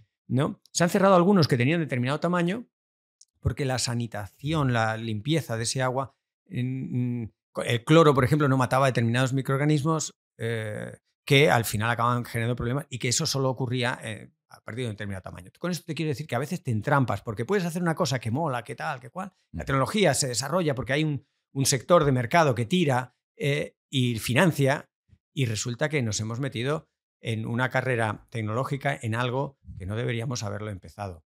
Y, la carrera espacial no es que tenga especial eh, animadversión, pero para mí es como una metáfora de, huir de un planeta. ¿no? De hecho, en eh, la mentalidad en el Silicon Valley, la, la nueva mentalidad de Silicon Valley, eh, plantea mucho estas huidas. ¿no? Ya, conocedores de la catástrofe planetaria, vamos a otros planetas. ¿no? Y de momento me parece que es, es una huida un poco pueril, eh, que nos está costando muchos recursos a todos. Es mi opinión, puedo, eh, puedo admitir otras, quiero decir, lo podemos hablar, no es que yo sea tajante para nada, ¿no? Lo pongo como una metáfora, de que nos embarcamos en cosas porque las vemos posibles y nos desa... Y, No, la, la cuestión es si es compatible, si, si es posible eh, unir ambos cabos, ¿no? Claro. Y intentar eh, colonizar Marte, metafóricamente hablando, es decir, mm, perseguir un desarrollo tecnológico aparentemente pueril o, en todo caso, con una utilidad muy de largo plazo, con eh, un sentido de la responsabilidad eh, muy claro. sería interesante entender si es posible eh, que las mismas personas que intentan colonizar Marte eh, cuiden del planeta Tierra. Sería, ideal. Estaba pensando mientras decías, es cierto, esto es un tema difícil de resolver y menos ahora eh, a, a capela así, ¿no? Pero es bonito pensar, es importante pensar sobre ello. Y estaba pensando, volviendo al, al- al asunto del tiempo. la- la- Mm. Claro, si tú tienes la tecnología fácil y barata eh, y no tienes tiempo, la usas. Y a veces esa tecnología no la necesitabas eh, eh, y- Porque tenías tiempo. porque has tenido tiempo para pensarlo y decir, ostras, no tenía que haber comprado esto. O, "Mm, ¿por qué cambiar de coche este año? A lo mejor dentro de tres. Y, pero claro, requiere un rato. Y volvemos al que no tenemos ratos. Y cuando te lo ponen tan fácil, el plan Renove es, un- es una gran... eh, eh, otra metáfora, ¿no? Es que la industria automovilística es el 10% del PIB. Claro, Es que es una locura. claro, bueno, pues como mi idea es que reduzcamos el PIB, estupendo, podemos empezar por el sector automovilístico y seguir. No, claro, por supuesto. Quiero decir que efectivamente en esa urgencia eh, de- del, del resultado trimestral, que también es la urgencia de la nómina Mm. mensual, Mm, por otra parte, por ser totalmente justos, ¿no? Eh, o sea, que es la urgencia del- de la patronal y del sindicato, eh, y por tanto del gobierno, que está entre, ¿no? Eh, es cierto que... Fíjate claro, ahora, es, es ahora que has difícil. mencionado esto, un, un tema que tengo que estudiarme mejor, cómo digo las cosas, leer más, pensar bien. Cuando hablo de decrecimiento, que me llaman a muchas cosas para Mm. explicarlo, porque hay gente que sabe y luego estoy yo. Eh, yo lo explico y se entiende, pero no sé. Y entonces tengo que estudiar mucho. Y una de las cosas que me he dado cuenta es que según cómo se cuente el decrecimiento económico, claro, los sindicatos ven a amenazar eh, los puestos Mm. de trabajo. Entonces tengo que buscar eh, no solo argumentos, sino también datos que amparen cómo esas formas alternativas de crecimiento mm, pueden generar otros tipos de empleo eh, y requieran una transición, un acompañamiento, una reconversión de algunas actividades, pero no necesariamente de crecimiento económico es menos empleo. que Sí, es una derivada, pero por otro lado es muy comprensible que No, ni, ni menos, ni menos bienestar. No, no, por supuesto, ¿eh? no, no, no lo estaba interpretando de esta manera. O sea, en, el, en el caso específico del plan Renove, sí. O sea, el plan Renove lo que pretende es generar más empleo. O sea, mayor dinamismo de la Pero industria. fíjate el nombre. Renove era como renuévate, emite Sí, menos, todo iba como muy verde y en realidad la- las emisiones que se generan por producir un nuevo coche, anda que no te da a ti para hacer kilómetros con el que tienes. Bueno, dicen eh, que me corrija el comentario de YouTube que quiera, pero que en la mm, energía gris eh, que representa eh, la fabricación y el uso de un vehículo, de un automóvil, la fabricación solo representa el 10% de esa energía gris. En ese sentido, Suma, pero suma el deshacerse del coche. el deshacerse, pues mira, no lo, no lo he sumado. Vamos sumando.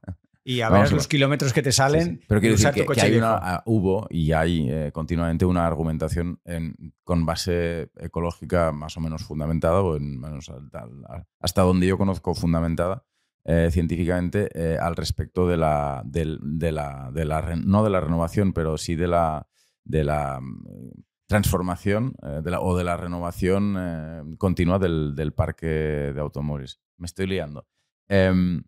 No, te quería hablar del tema del decrecimiento. Ya, tranquilo, que te soltamos eh, Yo pronto, eh, que- ya sé que tienes 80 compromisos.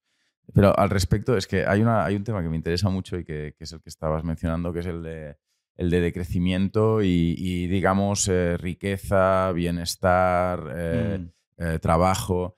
Y ahí hay algo que yo eh, no, no entiendo muy bien, que es eh, por qué no, hay, eh, no se presta mayor atención sencillamente a la contabilidad, a, a la, a la cuestión de la contabilidad. El PIB puede seguir creciendo siempre y cuando crecimiento de PIB no signifique, no esté correlacionado directamente con consumo de recursos Claro. mm, biofísicos. o- Esa es la esencia del capitalismo verde. Hemos pasado de la- del desarrollo sostenible, Sí, que es un oxímoron, y cuando ya se ha constatado el oxímoron del desarrollo sostenible y se ha visto que o es desarrollo o es sostenible, se ha pasado al capitalismo verde. Una diferencia importante del capitalismo verde es precisamente el desacoplar.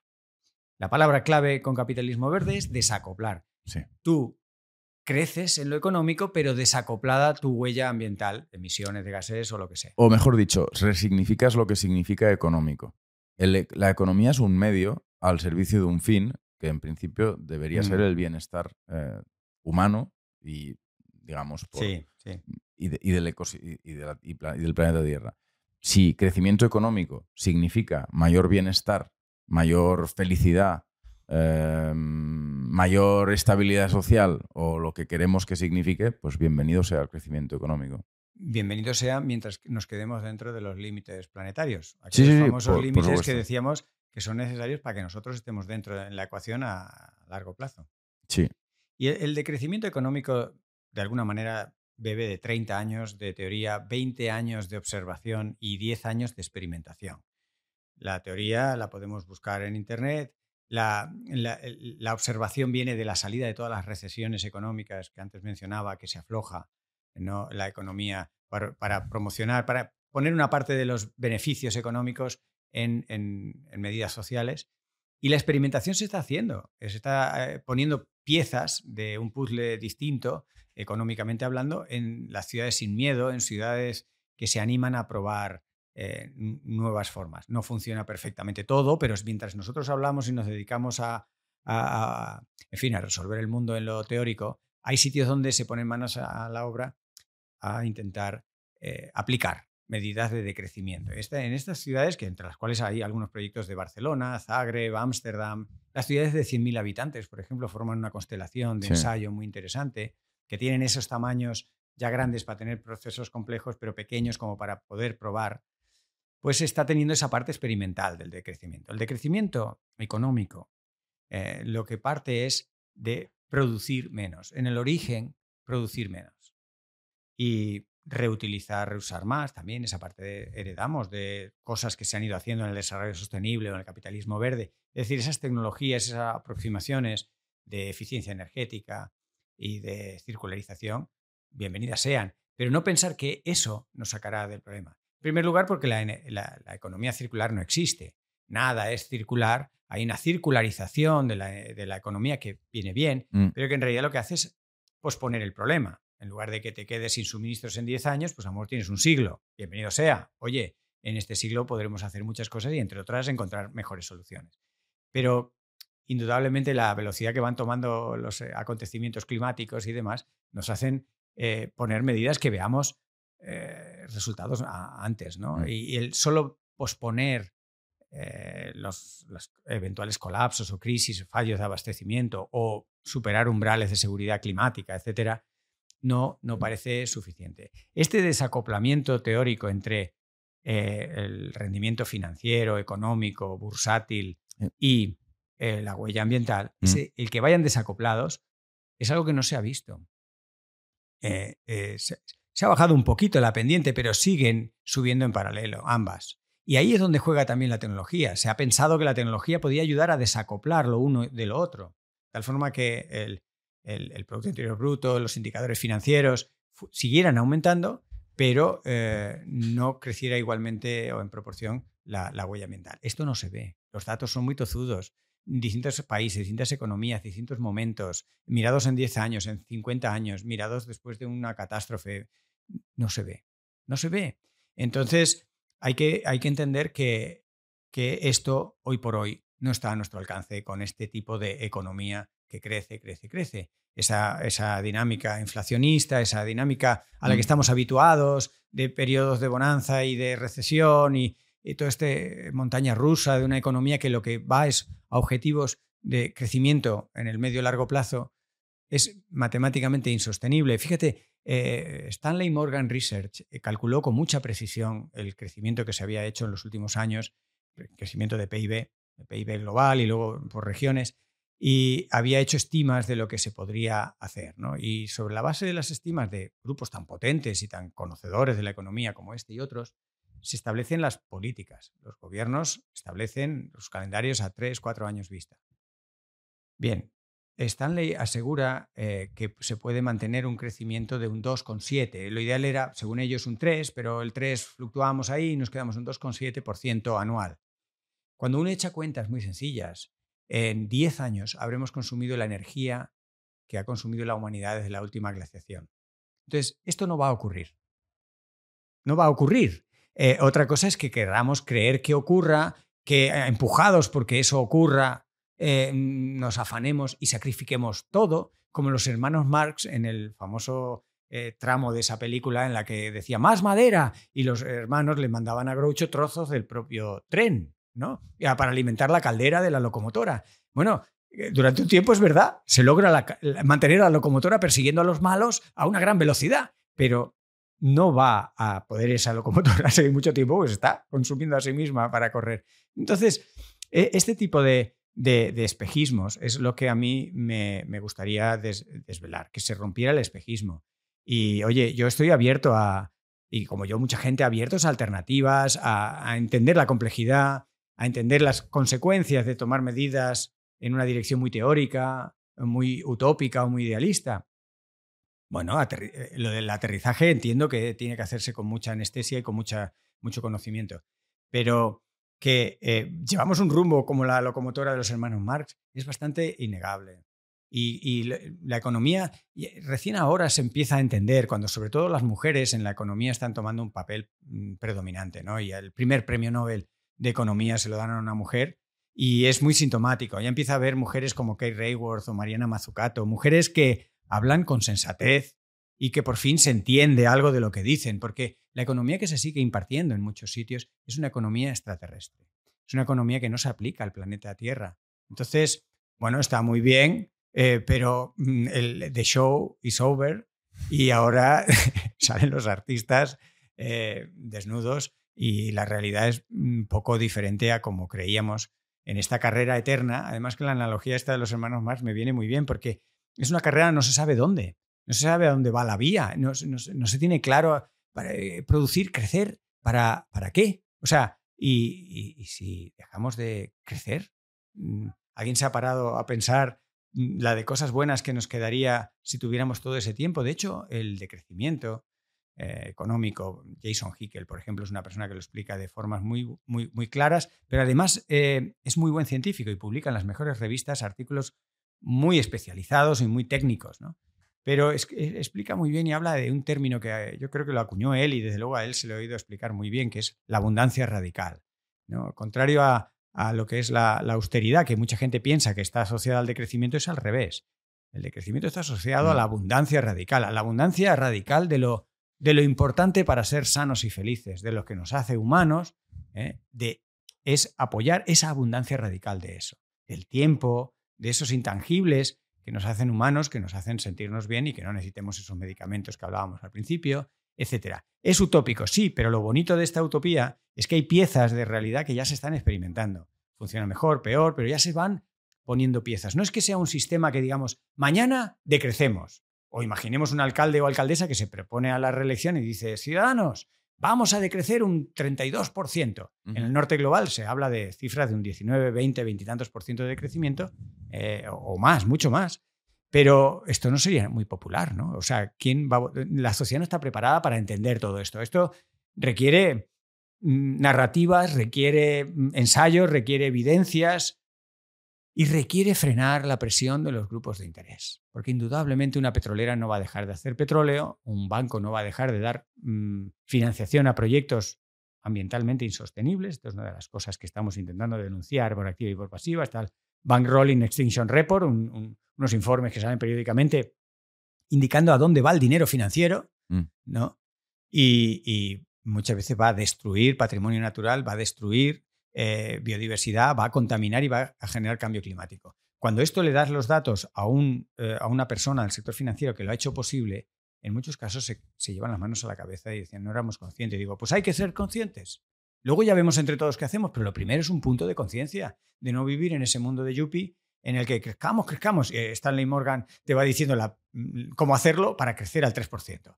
Pues es que, es que alguien pare. Esta locomotora no va rumbo eh, de sostenibilidad. Bueno, súper. Em, Fernando, eh, yo creo que lo... Te iba a preguntar cuál, qué idea central te, te, apetecía transmitir al público, pero, pero yo creo que la que acabas de desarrollar es, es muy interesante. No sé si tienes otra, pero... Bueno, una, un, corolario de todo esto es mm. que va un poco en el título del libro, la recivilización, y como he mencionado alguna vez, es esto de verlo como una oportunidad. Mm. No verlo como una obligación, tenemos que, yo intento evitar mucho la palabra tenemos, tenemos, tenemos. Eh, no verlo como una obligación, no verlo como, como un viaje a las cavernas, eh, no verlo como un decrecer. Y mira, tengo una metáfora, que ya que hemos hablado del sector alimentario, y con esto sí que termino. lo del decrecimiento y lo de la oportunidad tiene que ver con la metáfora de la maduración. Antes también lo he mencionado, pero ahora lo hilo un poco más. ¿Cómo crece un fruto? Un fruto va haciéndose más grande y va ganando peso. Llega un momento en que ya alcanza su peso máximo, pero aún no ha madurado. La maduración de la mayoría de los frutos es una pérdida de peso porque pierde agua. Pero gana un montón de cosas, algunas de ellas casi intangibles. Maravillosas, sabe mejor, o a ti te gusta ese amargo de fondo que tal, que tiene la fruta, que ha requerido un tiempo para adquirirlo. Mientras perdía qué?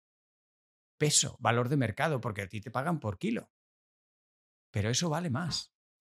Y no son kilos. Entonces es una metáfora un poco de eh, cosas eh, que nos pueden animar a cambiar el chip, ¿no? Y que no todo es kilos o no todo es producción y, que recibilizarse es en realidad aprovechar que estamos contra las cuerdas en muchas cosas mm. para poner patas arriba cosas que nos pueden hacer sanos y felices y que no son obligatorias, pero que eso nos harían sanos y felices, que no es poco. Siempre terminamos preguntándole a los invitados eh, si nos pueden recomendar otros invitados que les ah. parezcan interesantes para el podcast. Así que te hago esa pregunta. Bueno, a mí me gusta mucho proponer lo, lo improbable. Porque por aquí es, muy probable que vengan pensadores, escritores, gente muy lista, ¿no? Eh, del mundo intelectual, que publican libros, al fin y al cabo sois una editorial. Yo, yo me pondría a pensar radicalmente en personas que tuvieran muy pocas probabilidades de venir por aquí. Y se me ocurren dos. Uno, un niño muy pequeño.